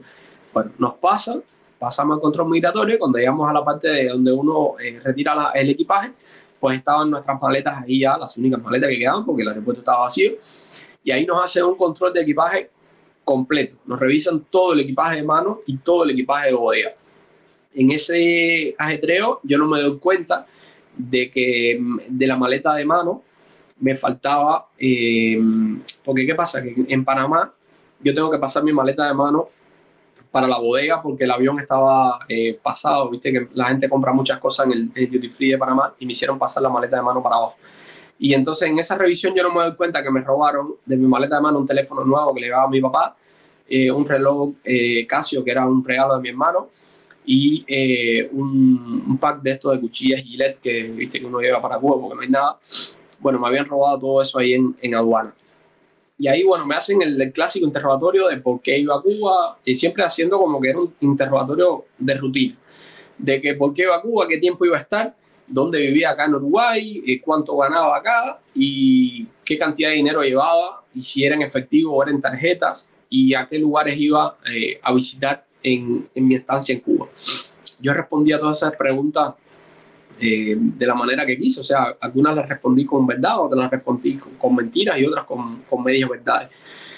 Em, después de eso no pasó nada más hasta 15 días después. Yo siempre iba a Cuba por un mes, o sea, mis vacaciones las utilizaba para ir a ver a mi familia, compartir con mi familia y mis amigos. Y 15 días después, entonces me citan para otro eh, famoso interrogatorio de estos que, que, se tienen allá. Y ahí eh, ya entonces se muestran un poco más molestos, ¿no? de que habían visto la manifestación que habíamos hecho, que por qué yo había insistido y no les había hecho caso en la primera eh, entrevista, como le llaman ellos. Y nada, yo les seguí diciendo lo mismo de siempre, o sea, yo eh, voy a seguir defendiendo lo que pienso, voy a seguir diciendo lo que creo y, y, a pesar de que en algún que otro momento pueda tener miedo, pues eso no me va a, paralizar más y no voy a dejar de hacerlo ellos me dijeron, bueno, tú sabes que te, podemos, eh, te podíamos haber prohibido la entrada al país, aunque en este caso tú eres residente legal todavía y no te podemos, eh, en teoría, legalmente, no te pudiéramos prohibir la entrada, pero sí te podemos prohibir la salida, lo sabes bien. Bueno, eso está en manos de ustedes. Mucha gente me dijo que no viniera, yo vine, tomé el riesgo. Eh, ustedes hagan lo que estimen conveniente, independencia de lo que ustedes hagan, yo después veré qué decisiones tomo. ahí todo queda como que como que me la iban a dejar pasar. O sea, no, no me amenazan, ellos no se pusieron muy autoritarios, trataron como que la cosa quedara como que, eh, sí, te advierto, ten cuidado, pero no te pases más porque te corto las uñas, algo así. Eh, y nada, me voy a mi casa, sigo el término de mis vacaciones, todo lo que yo tenía planificado, normal. Incluso conocí a Iliana Hernández en, esa, en, esa, en ese viaje, conocí a Regina Coyula también, tuve el placer de que las dos quisieron eh, conocerme y yo súper encantado fui y, las conocí. Eh, de hecho, que hubiera querido conocer más gente, pero obviamente también en parte por el miedo que uno tiene y en parte porque tampoco tenía la cercanía ni el contacto con ese otro tipo de personas. Con Liliana y con Regina se dio que en algunos grupos interactuamos y, nos conocimos ahí por esos grupos y, y, por suerte, bueno, cuando ellos se enteraron que estuvo en Cuba, quisieron conocerme y tuve esa, esa oportunidad. Eh, entonces, nada, termino mis vacaciones y cuando voy a salir de Cuba, el 18 de febrero de 2020, pues me dicen, usted no puede volar hoy. Esa fue la única eh, respuesta que me dieron. Yo insisto que me tenían que decir por qué yo no podía volar, desde cuándo estaba esa prohibición y hasta cuándo iba a ser esa prohibición. Ellos me dicen o sea, cuando te dijeron que no podías volar, te notificaron que estaba regulado. Claro, me dice, no, eh, usted no puede salir del país, pero no me dicen así, está regulado ni nada, no. Ellos me dicen, usted no puede salir del país. Yo le digo, no, pero dígame por qué. O déme un documento donde diga por qué. Me dice, no, no, tú sabrás. O tú sabes. Le dije, no, no, yo ni sé ni tengo que saber. Yo soy un ciudadano, ustedes son funcionarios públicos, yo les estoy exigiendo a ustedes que me den un documento, que me den la explicación donde diga por qué yo estoy prohibido de salir de Cuba, desde cuándo es efectiva esa prohibición y hasta cuándo va a ser efectiva esa prohibición. estoy en mi derecho como ciudadano a obtener esa información de ustedes. Ellos me la niegan totalmente y me dicen que yo eh, debía saber y que si acaso había alguna respuesta iba a ser en mi provincia. Bueno, entonces yo decido llamar a mi, a mi jefa acá en Uruguay de mi trabajo. Yo trabajaba en IBM en ese momento, para IBM Uruguay. Y llamo para acá y le digo, bueno, que se había dado esa situación, que no iba a poder eh, regresar por ahora. Ella me dice que no, que me quedara tranquilo, que me iba a tratar de conservar eh, la plaza de trabajo mientras se pudiera y que, que íbamos hablando eh, sobre la marcha. Ahí obviamente llegó un momento de, despedirme de mi, de mi, esposa, fue un momento difícil porque ella tuvo que, regresar acá, era lo que había que hacer porque acá teníamos el auto, la renta, los trabajos, todo y de que no pudiéramos venir ninguno, al menos que, que pudiera venir ella. Entonces ella viene para acá y ahí comienza mi proceso de reclamación. Lo primero que hago es en La Habana, voy y me asesoro legalmente y presento un escrito a eh, la Oficina Nacional de Atención al Cliente del Ministerio del Interior, atención a la ciudadanía se llama, del Ministerio del Interior, eh, ahí en, en Plaza de la, de la Revolución, en la oficina que hay ahí para eso eh, y también presenté la misma queja en eh, la Oficina de Atención a la Ciudadanía, pero de la sección de inmigración también a nivel nacional. En esos dos lugares presenté esos dos reclamos y eh, antes de publicar nada en redes sociales ni nada, fui hasta, hasta mi, mi provincia también y hablé con el oficial de Giovanni León de inmigración que me había atendido ahí y que me había sido partícipe de todos estos interrogatorios siempre, pues le digo a Giovanni lo mismo que le había dicho al funcionario en el aeropuerto. Le digo, mira Giovanni, eh, nos conocemos toda la vida, tú me viste nacer, nuestros padres eran amigos y todo eso, pero yo vengo aquí en calidad de ciudadano que le están violando sus derechos y tú estás sentado en esa silla en calidad de funcionario público que tiene que responderme a mí como ciudadano. Por tanto, yo te exijo, no te estoy solicitando, te exijo que me tienes que dar un documento firmado por quien sea, no me interesa, donde diga por qué a mí se me prohíbe salir de Cuba, desde cuándo se me prohíbe salir de Cuba y hasta cuándo yo voy a tener prohibición de salir de Cuba. Eh, válido aclarar que no lo había mencionado acá, eh, esa es mi segunda regulación de Cuba, eh, de salida de Cuba. Cuando yo eh, pido la baja del Ministerio del Interior, que me dan la baja en, en 2012, a principios de 2012, me imponen una prohibición de salida de Cuba de cinco años. En ese momento, la mayoría de los oficiales de mi línea de informática y demás que pedíamos la baja, eh, le impusieron tres años de, de, prohibición de salida del país. Pero los que éramos un poquito más eh, protestones, como se dice, pues nos pusieron cinco años de prohibición de salida del país. A mí me tocó eh, de los que le impusieron cinco años de prohibición de salida del país. Eso me costó tres años de reclamación. Podía nada más reclamar una sola vez al año. Y es así que en 2015 eh, me dan eh, la notificación de que podía salir de... O sea, reclamaste durante tres años esa primera regulación. Sí, la, la regulación primera la reclamé del 2012 al 2015. Y en marzo de 2015 es que me notifican que ya yo podía, que ya yo podía viajar. No me notifican, o sea, yo iba eh, cada cierto tiempo, o sea, planteaba la, la reclamación cuando tenía que el, derecho a ella, o sea, me decían, no, en los meses tal de cada año es cuando tú tienes derecho a presentarte. Bueno, yo iba a ese mes tal de cada año y presentaba mi, eh, mi petición ahí. Incluso una vez fue con un contrato de trabajo con una empresa de telecomunicaciones en México, me lo negaron tranquilamente, me dijeron que no, que no podía salir de Cuba hasta dentro de cinco años. Pero eh, casualmente a los tres años me dan la, o sea, me entero yo porque yo iba a la oficina de inmigración y preguntaba, no, mire, yo quiero ver si puedo salir del país. Daba mi número de carnet de identidad, me decían, usted no puede salir del país. Y así, hasta que un día me dijeron, ah, sí, usted puede salir. Y dije, bueno, llegó un momento. Y eh, ahí yo me preguntaba, ¿no? ¿Qué habrá pasado? ¿Por qué me habrán dejado salir si mi prohibición era de cinco años? Y me entero que eh, Magalis, no recuerdo su apellido, eh, que era la teniente coronel, que era jefa de, lo que era recursos humanos del Ministerio del Interior en Sinfo en esa época, había sufrido un ataque al corazón y le habían puesto un marcapaso y no estaba ya en el cargo. Y Magalí me conocía a mí personalmente y era una persona eh, de muy mal carácter y me tenía eh, muy malas ganas porque me había conocido ahí y había conocido todo el proceso de cómo yo había eh, reclamado la baja, todas mis discusiones, etcétera y como digamos como me tenía entre cejas y cejas, ¿no?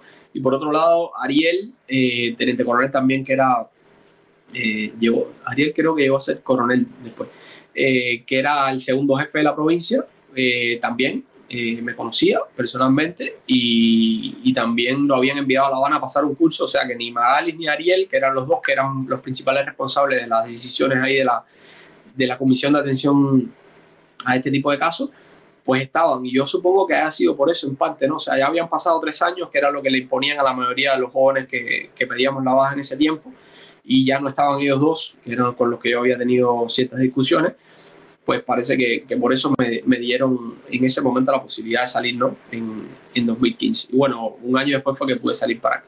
Pero bueno, volviendo a, a lo que pasó en, en 2020, eh, Giovanni me niega ese documento, me dice que no, que no me iban a dar ningún documento. Le dije, bueno, si usted no me va a dar ningún documento, yo voy a empezar entonces a hacer la campaña por redes sociales, voy a empezar a denunciar, voy a empezar a hacer todo lo que he hecho en Uruguay, lo voy a hacer aquí entonces dentro de Cuba para tratar de eh, salir de Cuba.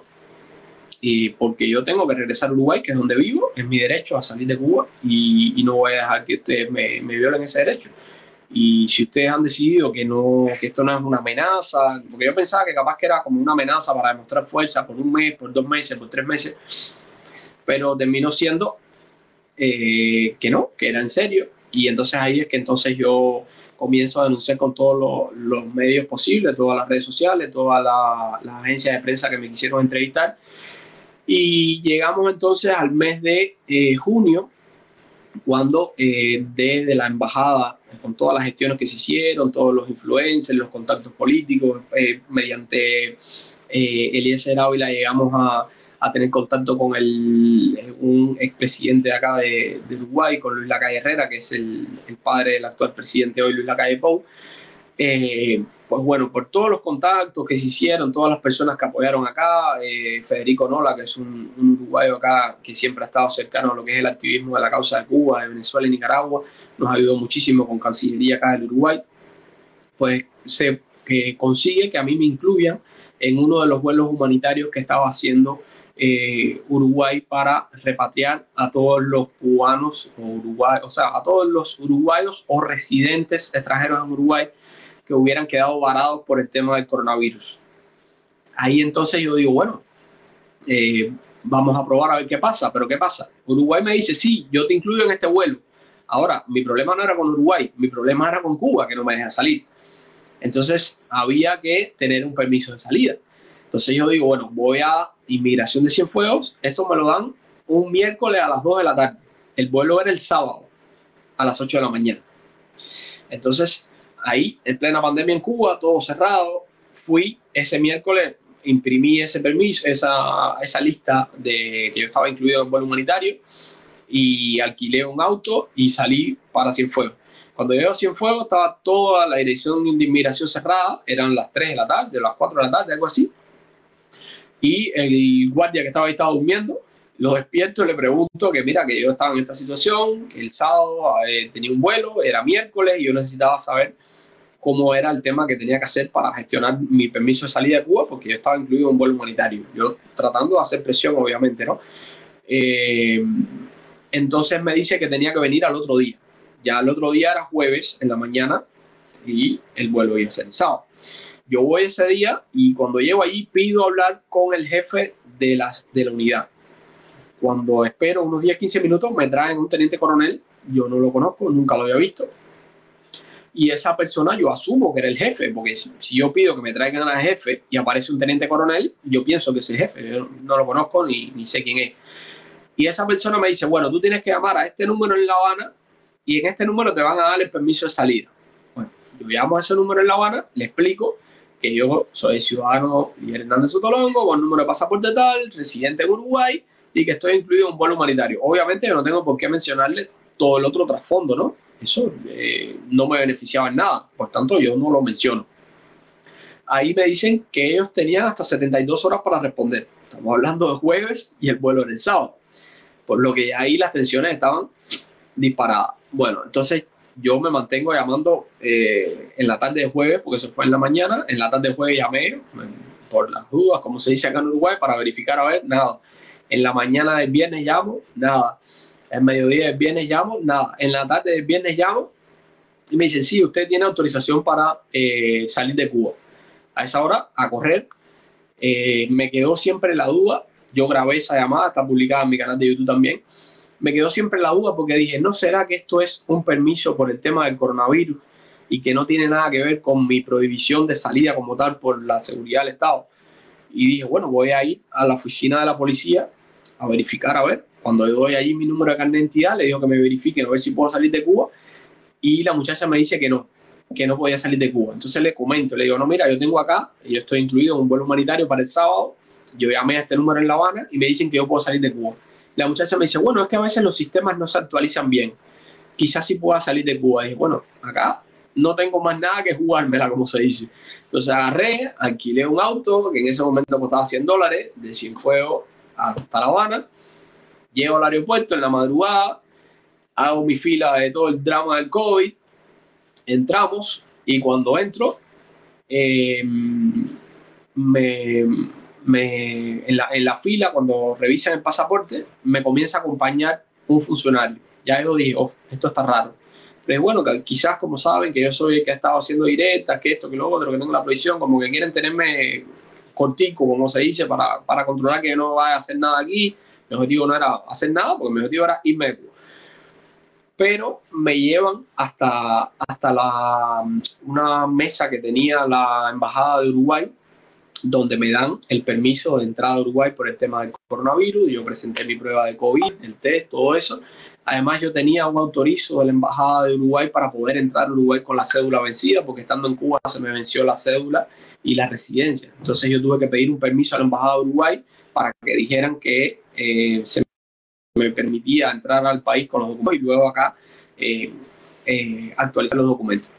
Voy a esa, a esa mesa de la Embajada de Uruguay, me firman todos los documentos, me dan los documentos, el formulario, y digo, bueno, ya, porque si ya la Embajada de, de Uruguay me está dando esto aquí mismo el aeropuerto, que voy a viajar bueno, me llevan hacia el área, igual me sigue contando el, oficial, me lleva al área del despacho de equipaje y ahí yo veo que me pesan mis maletas, me le ponen los stickers y yo veo que él le dice algo a la funcionaria y la funcionaria como que corre un poquito las maletas pero no las despacha completa por la estera. Ya esa fue mi primera señal. Yo digo, acá este le dijo que las maletas mías no las mande para el avión porque ¿qué pasa? Que cuando me prohíben la salida en, en febrero, eh, ahí en ese momento ellos tuvieron que correr porque ya mis maletas estaban en la bodega del avión y tuvieron que ir y sacar mis maletas para que yo, eh, para que no se fueran mis maletas en el vuelo. Entonces, estratégicamente ahí evitaron que mis maletas pasaran y siguieron haciendo el paripé como que no pasaba nada hasta que llego a la parte de control migratorio y ahí entonces otra vez me dicen que no puedo viajar. Ahí entonces que yo hago una transmisión en vivo que también está guardada en mi canal de YouTube y transmito ahí en vivo entonces y protesto eh, porque no me estaban permitiendo abordar un vuelo humanitario. Y luego de casi cinco meses prohibido de salir de Cuba por todo lo que ya había contado y que además denuncio que en ese vuelo humanitario que estaba saliendo ese día estaba viajando la hija de la ministra de Educación de Cuba, la hija de Naelsa, no sé cuánto, Velázquez, qué sé yo, no sé, estoy mal con los apellidos hoy, perdón, y que ella es residente aquí en Uruguay pues la hija de ella estaba viajando y ahí afuera estaba la ministra, había venido en un auto, eh, en dos carros, un Lada 2105 y un eh, Hyundai.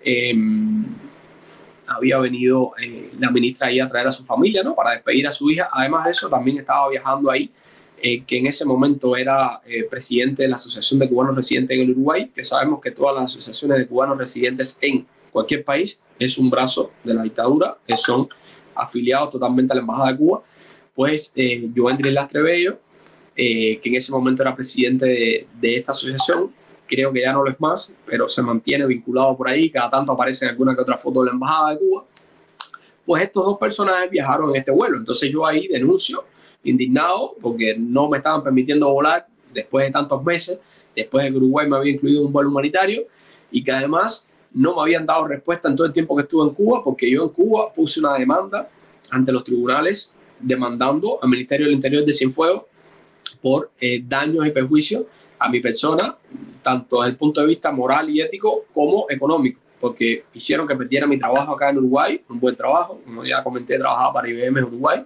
eh, trabajo que perdí a los tres meses de estar recluido en Cuba. Y eh, bueno, nada, transmito ahí en vivo, complicado, mi mamá se pone súper nerviosa, comienza a llorar, que por favor, que no sé qué. Obviamente, como madre al fin tenía miedo de que me fueran a llevar preso. Yo, por suerte, en ese momento ahí no había policía, porque si no me hubieran llevado preso en el estado que yo estaba, la verdad que ahí no estaba ni para soportarle nada a nadie. O bueno, me fui de nuevo a Cienfuegos y ahí es que pasan eh, como, eh, eso fue el día 13, creo que fue el día 13 de junio, si mal no recuerdo. Y el día 15 de junio, creo, algo así, dos, tres días después de eso, pues sale un tuit de Ernesto Talvi, que fue canciller de, de, Uruguay en, ese, en esa época, era el, el nuevo gobierno acá, había asumido hace unos cinco o seis meses, y Ernesto Talvi era el canciller de Uruguay en ese momento y era el que estaba llevando adelante todo el tema del vuelo humanitario y la repatriación de todos los ciudadanos uruguayos residentes que estaban eh, varados por el mundo. Ernesto Talvi lanza un tweet y dice que ciudadano Lidier eh, había sido prohibido abordar el vuelo humanitario y que desde Cancillería del Uruguay se iban a hacer todas las gestiones para posibilitar mi regreso. Ahí los contactos políticos que teníamos acá me dicen que por favor que baje el perfil, que no escriba nada más en las redes sociales porque van a interceder por mí. Esto me lo habían pedido desde el, desde el primer momento, pero en el primer momento no me habían dado una seguridad de nada, yo no había visto un pronunciamiento de nadie, por tanto yo no podía quedarme callado, mucho menos de mi condición de activista acá en Uruguay. No voy a ir a Cuba, me van a violar mis derechos y me voy a quedar callado. Es una cosa totalmente ilógica. Pero ¿qué pasa? Que ya ha pasado todo este tiempo, todas las gestiones que se hicieron, el pronunciamiento, además del canciller, bueno, digo, bueno, ahora quizás es el momento de bajar un poco y esperar a ver qué hace esta gente. Bueno, cinco días después de eso me citan y me dicen que ya podía salir de Cuba y obviamente me tiran la amenaza de que si ponía una sola palabra en redes sociales me iban a dejar ahí por siempre, ¿no?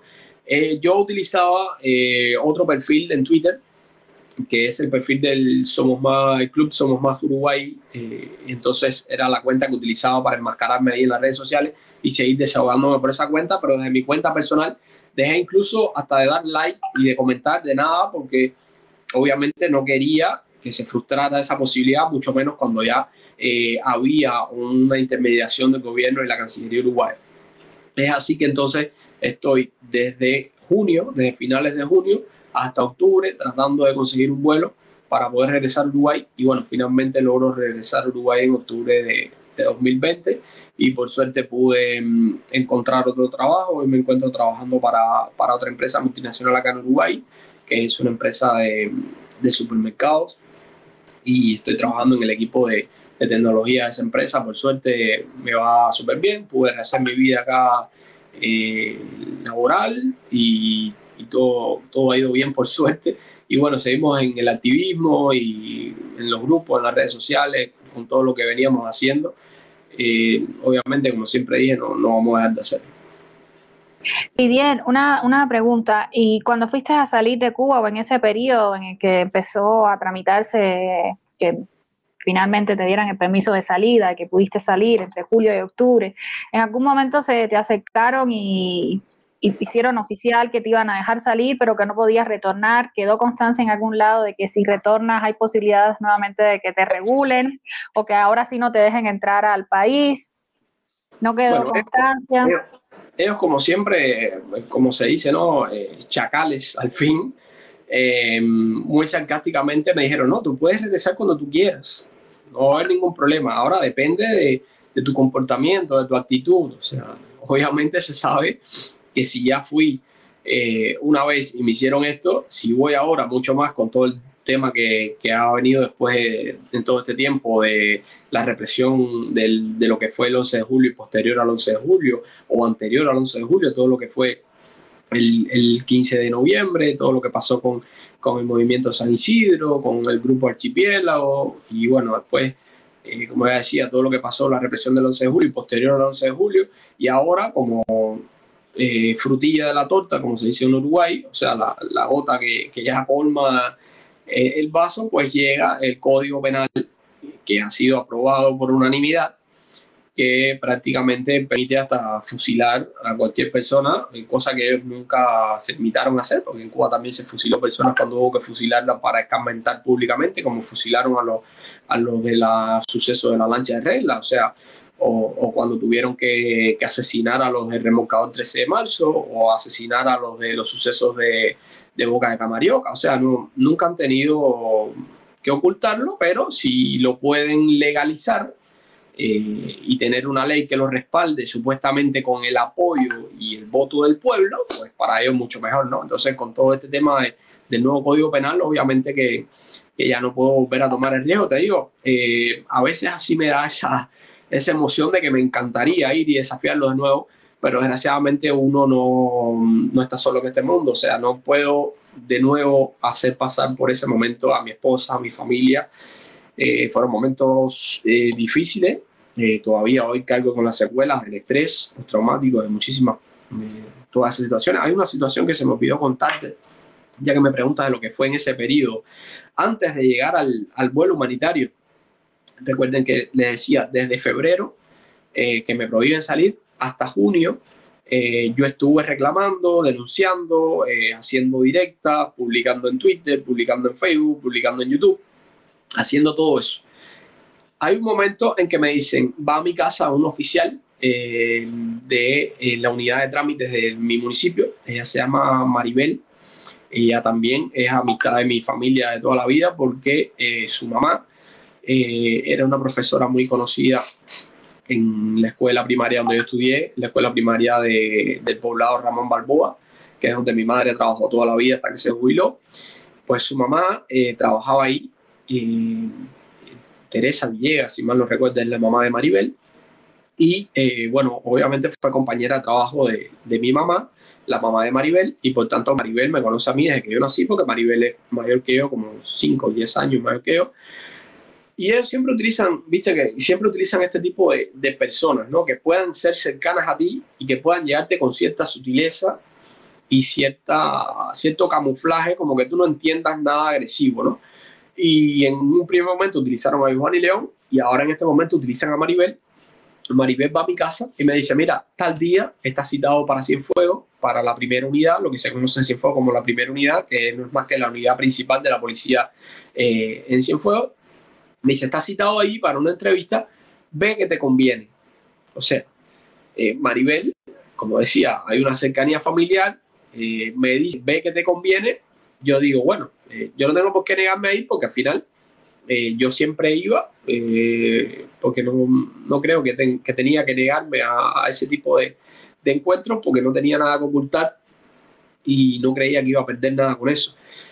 Y, y, entonces digo, bueno, si Maribel me dice, ve que te conviene, ya ha pasado todo este tiempo, está en proceso la demanda en el tribunal provincial, está toda la denuncia, todo lo que yo he hecho, todos los reclamos, eh, bueno, quizás ya han pasado tantos meses y es momento de que me van a decir que ya me puedo ir.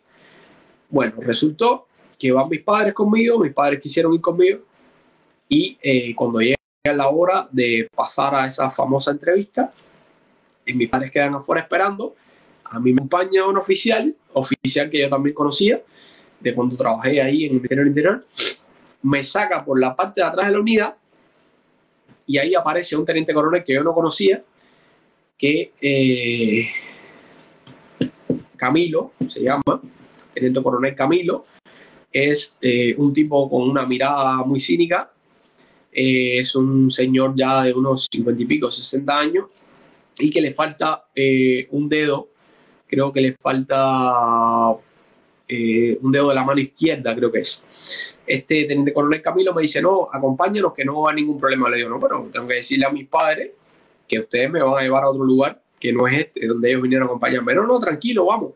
Y bueno, vamos, donde ustedes quieran, yo no, no tengo miedo. Me montan en ese, en ese carro y me sacan de la ciudad de Cienfuegos por los accesos y me sacan a lo que se conoce en Cienfuegos como el Plan Mango, que no es más que un campo de, de matas de mango, precisamente, que está entre la ciudad de Cienfuegos y la playa de eh, Rancho Luna.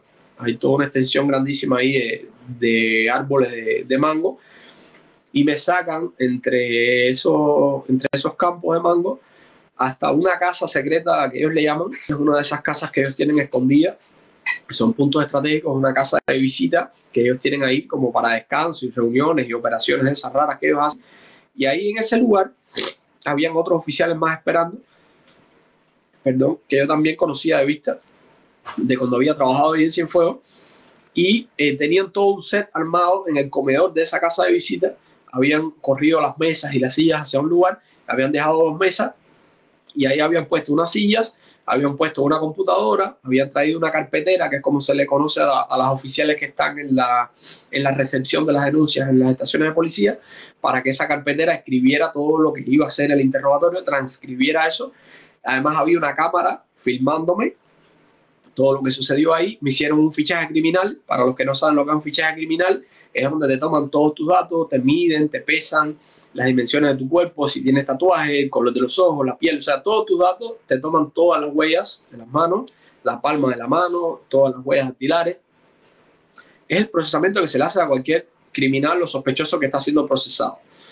Y ahí, cuando me siento que me comienzan a hacer el interrogatorio, las amenazas de siempre, Camilo ahí me agarra el código penal de ese momento y me dice, mira, con esto que tengo aquí, yo he mandado a muchísimos jóvenes como tú, que se creían tan inteligentes y tan guapitos como tú, los he mandado a prisión por 15, 20 y 30 años.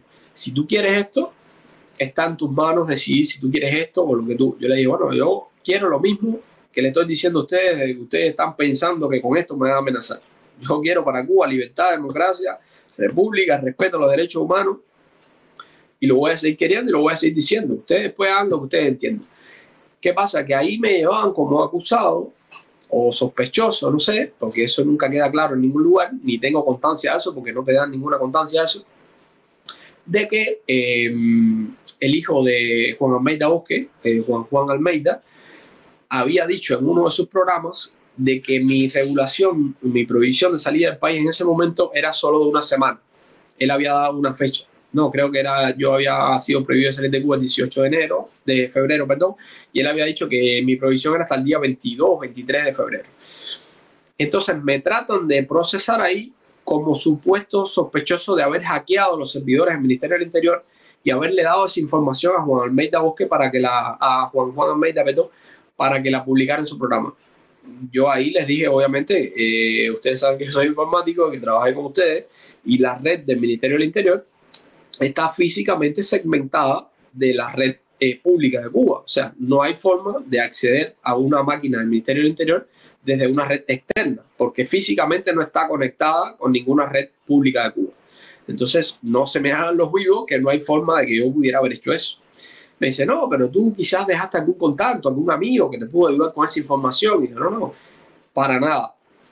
Así que yo no tengo nada que ver con eso que ustedes dicen. Nunca he tenido contacto con Juan Juan. Eh, ni sé de dónde sacó esa información, ni me interesa, porque ya están viendo que han pasado cinco meses de eso y que no fue real. Yo todavía sigo prohibido salir de Cuba, así que me da igual lo que ustedes quieran hacer, yo no tengo nada que ver con eso.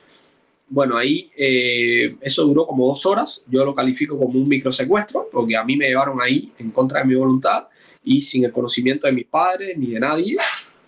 Nadie sabía que yo estaba ahí. Cuando fui para ahí, eh, creo que fue uno de los momentos que más miedo sentí en mi vida, la verdad. Pensé que, que me podían matar, pensé que me podían eh, poner a fajarme con cualquier delincuente común y que todo quedara como una riña, porque lo han hecho y lo hacen y lo seguirán haciendo. Pero bueno, por suerte no pasó ese tipo de presión psicológica, de esas amenazas. Y nada, ahí obviamente cuando me regresan y que yo salgo de ahí, eh, lo primero que le digo a mis padres, le digo, no, ustedes saben dónde yo estaba ahora en estas dos horas que pasaron. Y dice, no, ¿dónde? Ahí donde ibas a estar. yo, no, ahí yo me enteré, ¿no? A mí me sacaron de aquí y me llevaron para tal lugar y allá me tuvieron interrogándome, amenazándome hasta ahora. Para que ustedes vean lo que son capaces de hacer estos hijos de su mamá. Y bueno, a partir de ahí, eh, obviamente que la presión eh, subió más, ¿no? O sea, yo más indignado estuve en redes sociales y demás. Nunca comenté eso estando dentro de Cuba porque pensé que podía grabar mi situación. Y lo mantuve en secreto hasta que salí de Cuba, que cuando salí de Cuba sí denuncié todo eso. Lidier, ¿y algún otro miembro de, de Somos Más o de, este movimiento de acciones por, la democracia eh, que ha estado contigo en Uruguay, ha tenido, ha tenido que experimentar igualmente este tipo de, sucesos. Fue algo como puntualmente contigo en el caso de los cubanos residentes en, Uruguay que se han movilizado eh, en términos políticos. Sí, eh, consecuencias así como tal directamente con, con el régimen, eh, hasta ahora tengo conocimiento que solo he sido yo, pero tenemos otro caso acá, por ejemplo, de Eddie Rodríguez de la Cruz, que es vicepresidente de, de Cubanos Libres en Uruguay, también es miembro de, de, Somos Más y también, bueno, miembro fundador de, de Movimentaciones por la Democracia, y hoy actualmente los dos también somos eh, miembros de, de, lo que finalmente logramos después de tanto tiempo de la coalición internacional de activistas de la oposición hemos logrado tener esta coalición que obviamente no integra a todos los activistas porque hemos, hemos tratado de contactar con todos los que hemos podido, no todos han querido ser miembros, pero bueno, le llamamos así Coalición Internacional por la Democracia en Cuba y, y hemos venido trabajando desde hace dos años para acá en conjunto en ese sentido. Entonces, ¿qué pasó con Eddie Rodríguez de la Cruz? Que Eddie Rodríguez de la Cruz entró acá, Eddie Rodríguez de la, Cruz entró por frontera, solicitó refugio, intentó eh, dar curso a su, proceso de refugio y como acá en Uruguay los mandos medios eh, están totalmente, y en ese momento, cuando está el gobierno Frente Amplio, medios y superiores, estaban totalmente ocupados por, o ocupados en su mayoría por eh, los personajes que responden al Frente Amplio, que son cómplices del régimen cubano, pues a Eddie lo primero que le pasa es que le niegan el refugio acá, le dicen que no clasificaba para refugio, Eddie se tuvo que ir de Cuba porque eh, lo amenazaron de ir preso, porque le fabricaron un caso, de él tenía un, restaurante donde ofrecía, como ustedes conocen, los servicios gastronómicos que se ofrecen en Cuba y obviamente ustedes saben que eso muchas veces eh, los alimentos que ahí se, se, venden y demás son de dudosa procedencia, que todo el mundo sabe de dónde salen y demás, pero además de eso a él le quisieron fabricar de que tenía carne de res y demás, incluso eh, creo que después esa, esa causa como que no hubo pruebas y, y, al final la sentencia, no me acuerdo la, la figura jurídica que le aplicaron, que es como que porque alguien lo dice, porque un funcionario lo dice y te lo aplican, ahora no me recuerdo lo la figura como tal, la configuración, porque él me dijo el nombre, pero un nombre técnico, jurídico utiliza en Cuba. Y es algo así, como que algún funcionario público dijo que tú eres culpable y eres culpable porque sí. Bueno, eso fue lo que le pasó a él. Lo declaran culpable de esa manera y, y le dicen o te vas o vas preso. Y entonces él se tiene que ir de Cuba. y cuando llega acá intenta eh, darle curso al refugio por esa, eh, justificando todo eso, presentando todos los documentos que tenía. Lo primero que le pasa es que le dicen que no, que no clasifica para refugiado ahí cae en un vacío legal donde se le vence la cédula, intenta hacer el proceso de, buscar la visa en un consulado que hay que hacer acá, que es un proceso muy burocrático. Después que estás acá, eh, dentro del país, te hacen ir de nuevo a la frontera, pedir la visa para cambiar tu trámite de refugio para residente común, porque el trámite de refugio es muy complicado y casi nadie se lo dan. Perdón. Entonces a Eddie lo que le pasa es eso, que cae en ese vacío legal con el tema de la pandemia, los consulados no dan cita, etcétera, etcétera, y queda indocumentado acá. Intentando eh, legalizarse, mover contactos para tratar de, quedar legal acá, pues lo que consigue es una orden de deportación. A Eddie acá le pusieron una orden de deportación, le dieron 10 días para abandonar el territorio de Uruguay. Una cosa insólita, que no creo que haya antecedentes que se lo hayan hecho a nadie acá en Uruguay. Y eh, se lo hicieron a Eddie Rodríguez de la Cruz y se lo hicieron funcionarios que responden al Frente Amplio de Uruguay. Em, por suerte eso, eh, él reclamó, etcétera, se movieron contactos y se logró que esa orden eh, no se hiciera efectiva. Creo que aún cuando se hubiera mantenido no, no hubiera llegado a cumplirse, porque Uruguay no es un país que, que procede en estos tiempos con ese tipo de, de autoritarismo. Eh, pero sí fue muy curioso que le pasara eso. Finalmente Eddie se tuvo que ir a vivir a Paraguay porque no logró legalizarse acá en Uruguay. Le hicieron la guerra de tal manera que no, no logró legalizarse acá en Uruguay. ¿Y han persistido las, las amenazas que recibías antes, eh, después de este regreso a, a Uruguay? por suerte han eh, como que desistido, pero es por etapa. Es como que ellos se revuelven, no sé. O sea, ahora está como que la cosa muy tranquila, pero de pronto si hacemos una manifestación que, que logramos tener impacto, pues ahí comienzan a llegar los perfiles falsos y la amenaza de nuevo. Es como que cíclico, ¿no? Pero no, o sea, llegan y, y, yo trato de no darle mucho interés y siempre... Y en el caso de tu familia en Cuba, ¿han recibido algún tipo de amenaza después de, de tu salida, advertencia que no regreses? Que yo sepa no, que yo sepa no, eh, pero bueno, capaz que sí y no han querido decírmelo, eh, puede ser, no sé, que yo sepa no. Bueno, Lidia, yo te agradezco muchísimo que me hayas, que nos hayas relatado, compartido prácticamente toda tu, tu, historia y sobre todo el, detalle de, pues de esos meses que, que, viviste en Cuba mientras estuviste regulado. también le agradezco a todas las personas que, nos escuchan, que nos siguen y que comparten en el chat de, estrato sus comentarios, sus sentires y pensares sobre lo que aquí eh, pues ustedes dan cuenta, ¿no? Eh, nada, te agradezco nuevamente muchísimo la oportunidad de haber escuchado de primera mano el, testimonio y todo el tiempo que nos has, nos has dado. Y invito a todas las personas a que sigan esta serie de, de destierros en el caso. El agradecimiento, el agradecimiento es mío a ti y a, y a toda tu, plataforma, toda tu plataforma, todos los miembros de, tu, de, tu, organización por el trabajo que hacen. Creo que es muy importante documentar, como decía al principio de, esta sesión, eh, lo que sucede. Ayer yo tratando de buscar un poco eh, para ver ¿no? cuál era el estilo de la entrevista y demás, busqué en, en, en internet y encontré casualmente un trabajo tuyo del año pasado que le habías hecho a un poeta de Cumanayagua, justamente. O sea, es un municipio donde yo estudié en el eh, PBC Carlos Roloff. Conozco muchas personas de Cumanayagua, tengo muchos amigos de Cumanayagua y yo no conocía a esa persona. Simplemente así. Vivimos cerca, pasamos por donde puede haber un opositor, por donde puede haber eh, algún estudiante que fue expulsado de la universidad, alguien que fue expulsado de su trabajo, como pasó recientemente en Cienfuegos eh, con, con, David, que lo expulsó mi prima hermana, Areli Falcón Hernández, que es la rectora de la Universidad de Ciencias Médicas de Cienfuegos, eh, lo expulsó de su centro de trabajo. Y mucha gente puede ser vecino de, David y no sabe que David fue expulsado por mi prima. Mucha gente conocer a mi prima y no sabe que mi prima expulsó a David. Son las cosas que pasan en Cuba. Así que bueno, te, te agradezco una vez más a ti, a toda tu plataforma y tu movimiento por este tipo de trabajo que haces.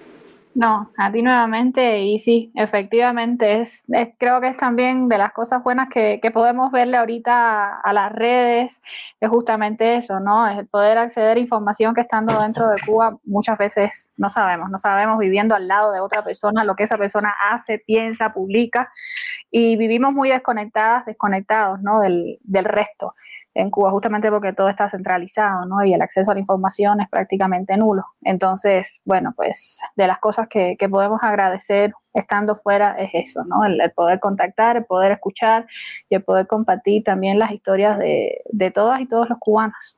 Así que muchísimas gracias, Lidier. Gracias a ti, nada más. Muchas gracias. Chao, hasta luego.